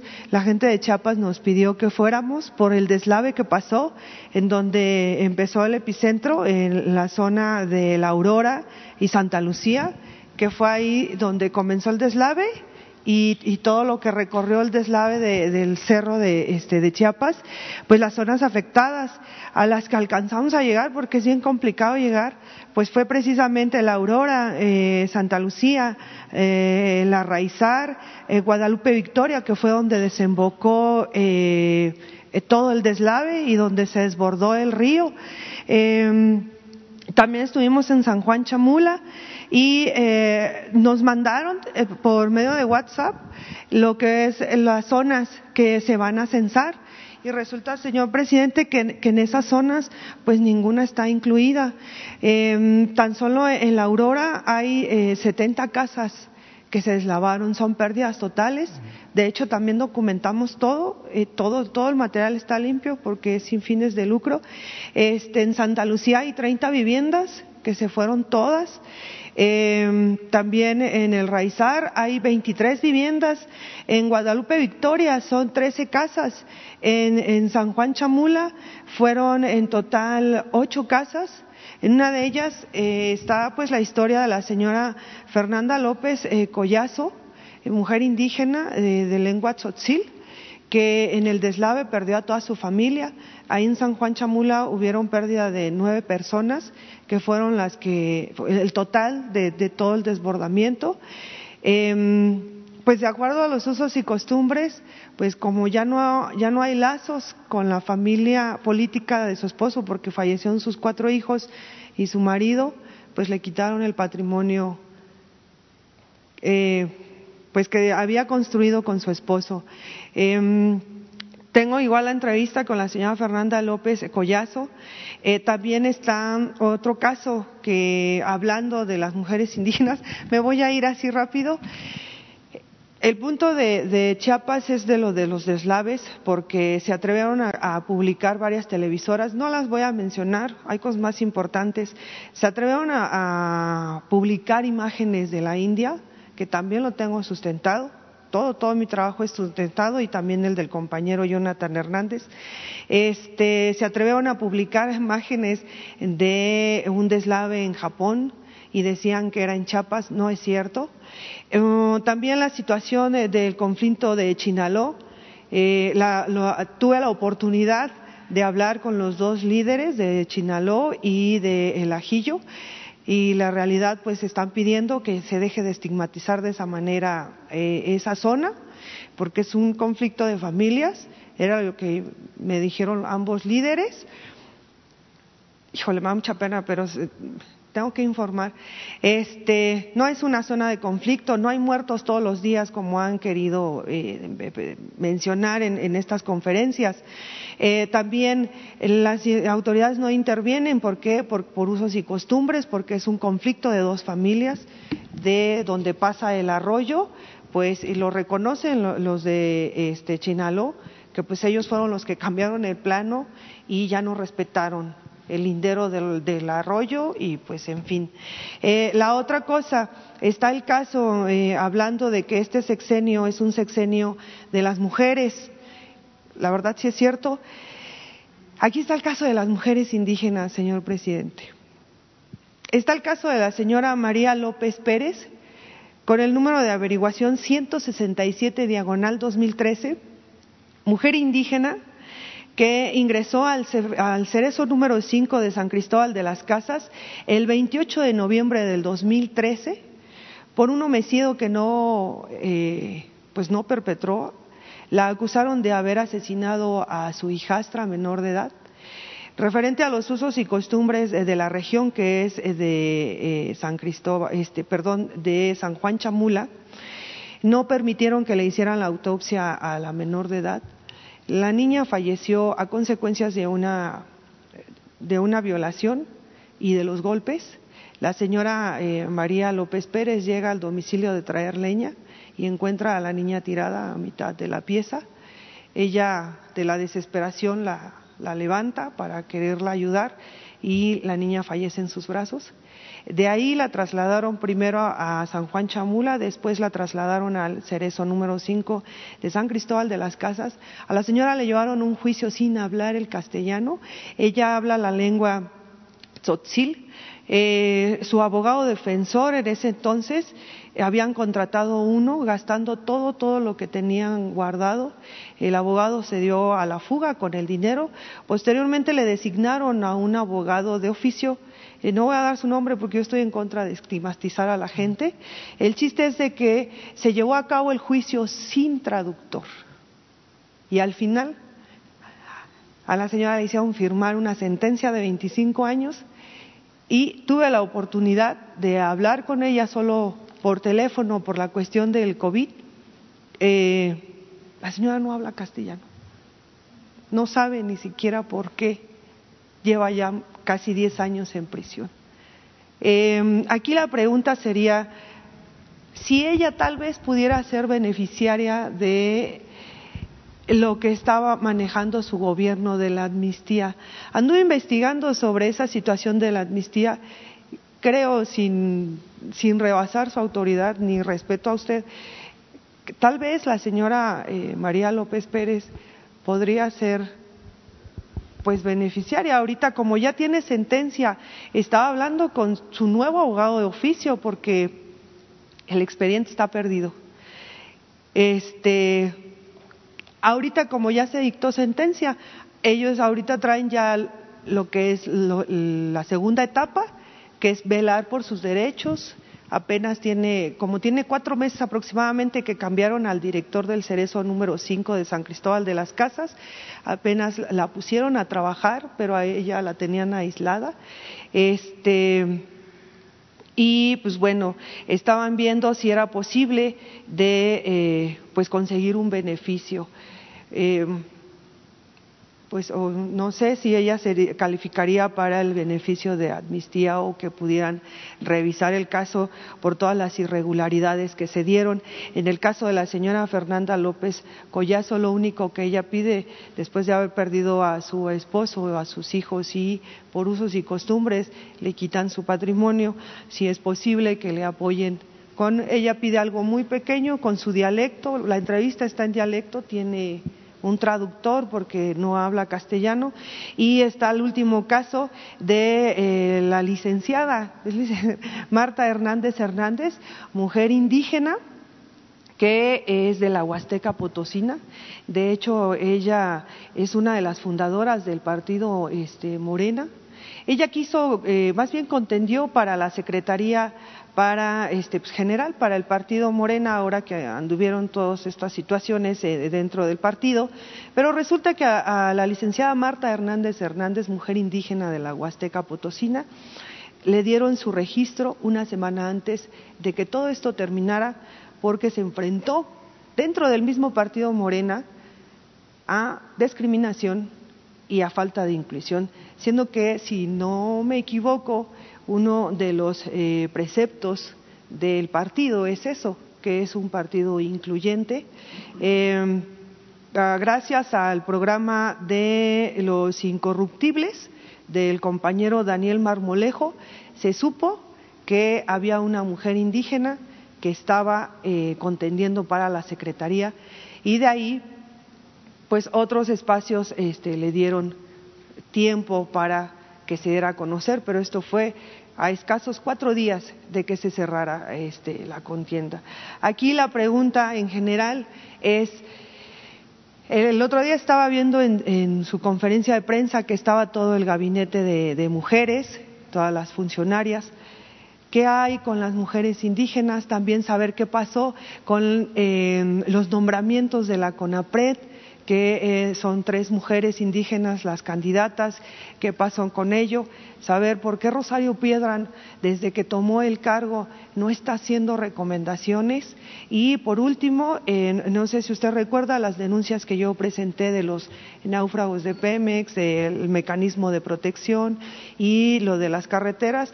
Este, también es necesario mencionarle, le agradezco a la licenciada Leticia Ramírez, me atendió inmediatamente, al licenciado Verdereja, que también me atendió, la única que en ocho ocasiones busqué acercamiento con ella, fue con la secretaria de Gobernación, Olga Sánchez Cordero, no me, eh, me atendió.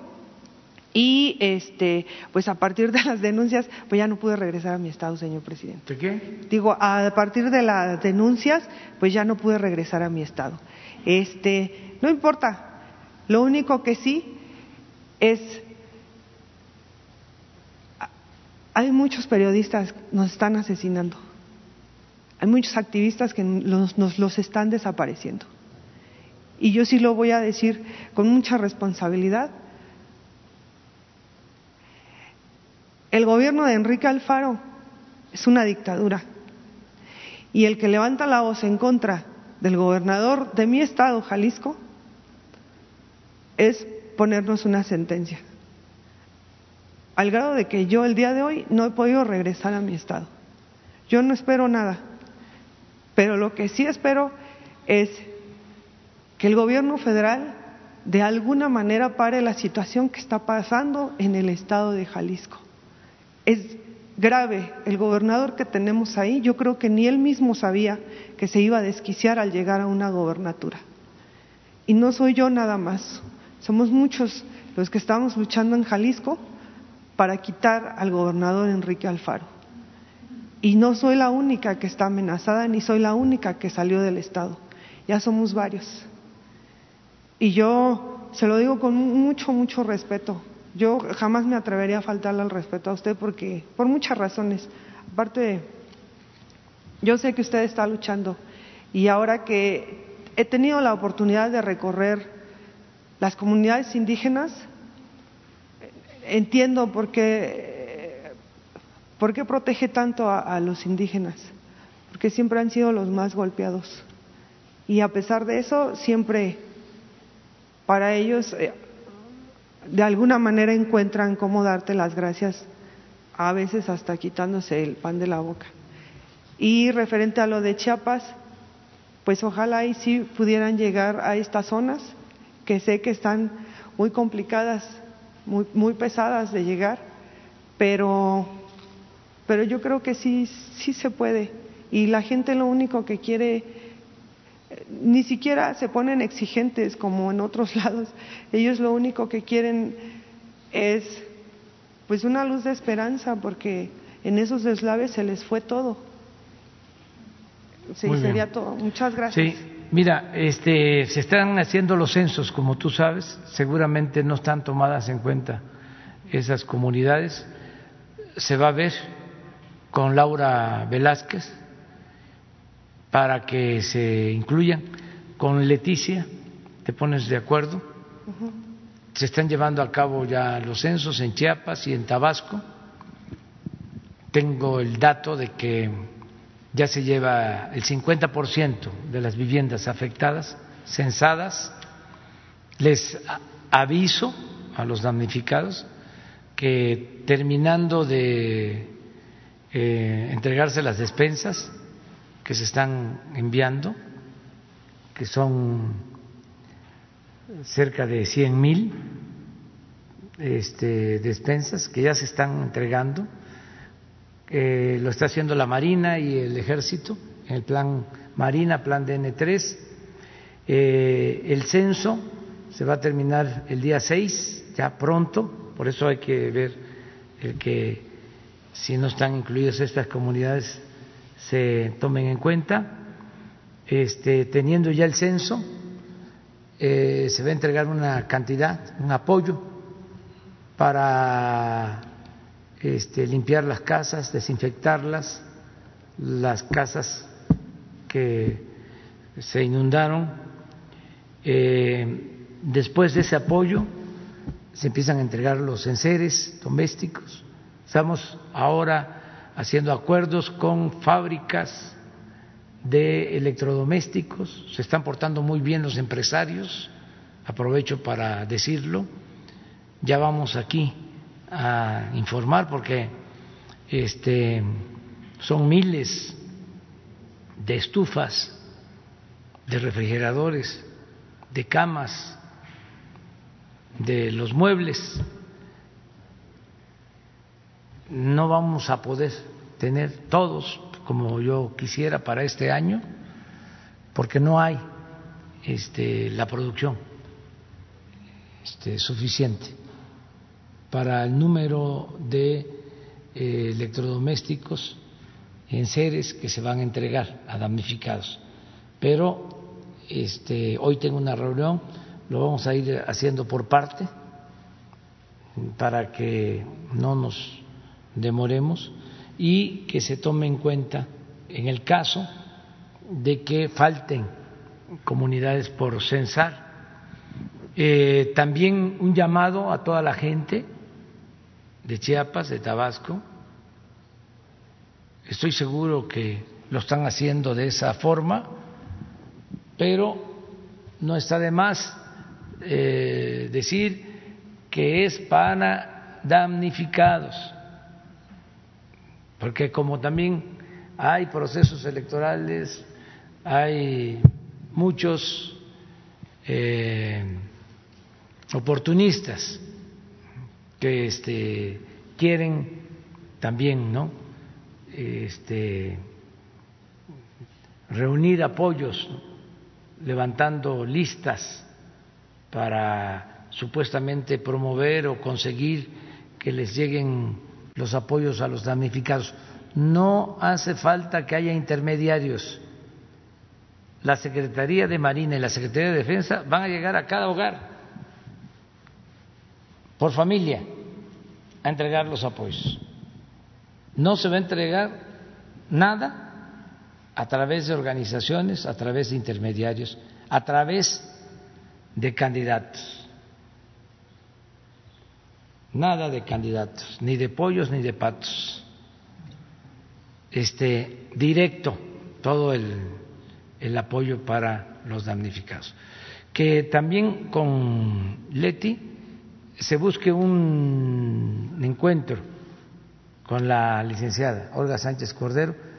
Ella es muy sensible y estoy seguro que en el caso de la este, mujer eh, indígena presa, este, se puede buscar la forma si se hace una investigación y se demuestra que es inocente para que se le proteja con la amnistía.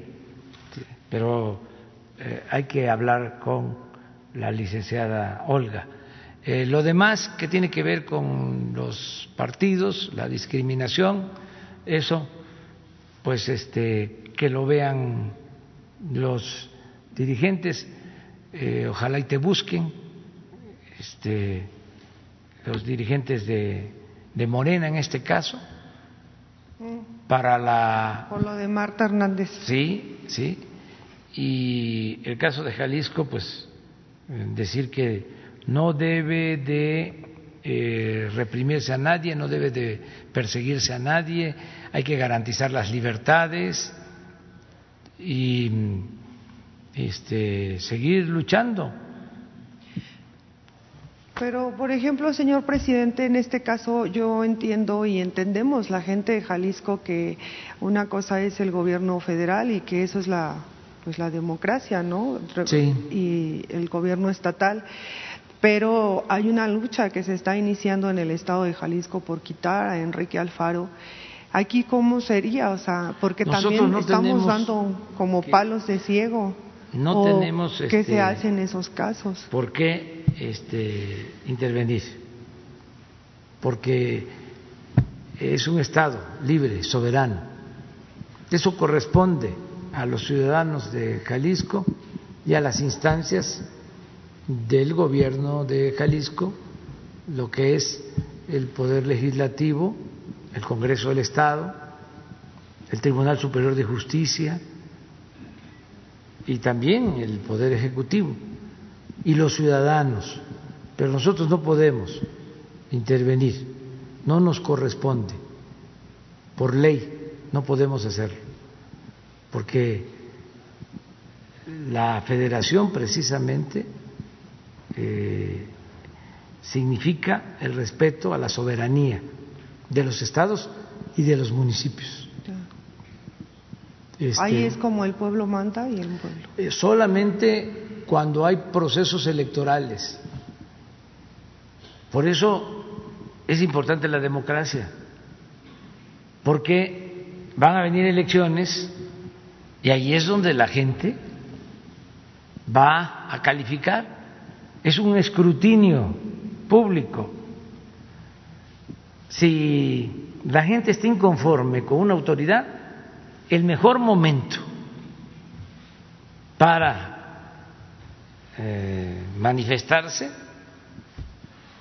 y hacer valer su derecho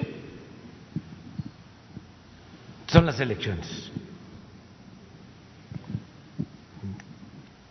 Si una autoridad se porta mal en una elección, recibe su castigo. Entonces, es los que se oponen a nosotros, por ejemplo. Eh, ya ahora entendí más el por qué el Frena quería que antes del día 30 yo renunciara. De acuerdo a la Constitución, y eso lo saben muy pocos mexicanos, cuando este, eh, renuncia por alguna causa o hay pérdida absoluta del presidente, para decirlo así, en los dos primeros años se tiene que convocar elecciones. Ya cuando pasan los dos primeros años, ya ahora, por ejemplo, partir de ayer, otros interpretan que como se cambió la constitución fue a partir de octubre. Pero bueno, ya no hay elecciones. Ya es el Congreso el que nombra a un presidente sustituto. Entonces, este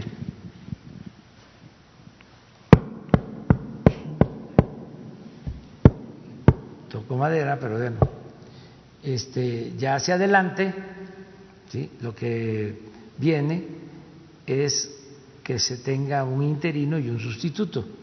pero ya no hay una nueva elección. Esto yo creo que está bien, es correcto, porque en los dos primeros años sí hay oportunidad para volver a hacer las elecciones.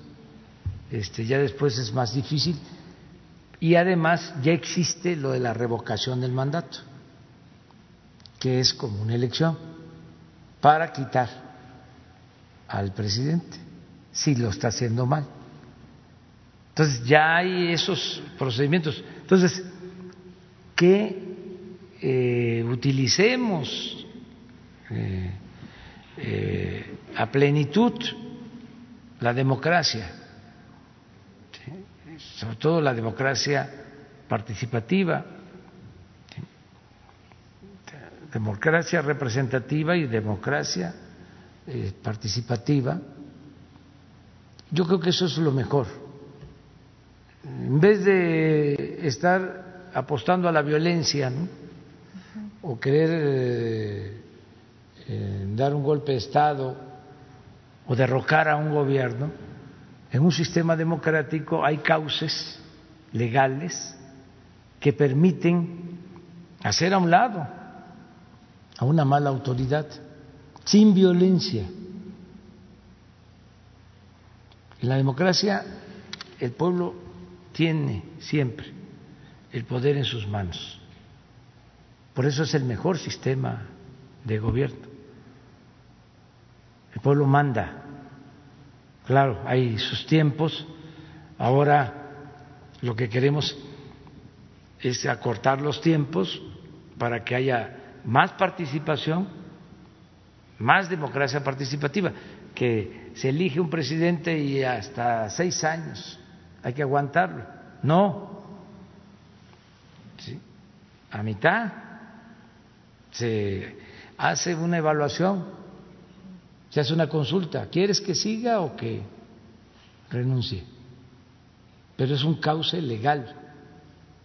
Entonces, esto aleja el autoritarismo, la violencia, los golpes de Estado, todo eso que genera pues mucha inestabilidad y además alienta a los halcones y a los grupos de intereses creados a los que eh, se sienten con privilegios.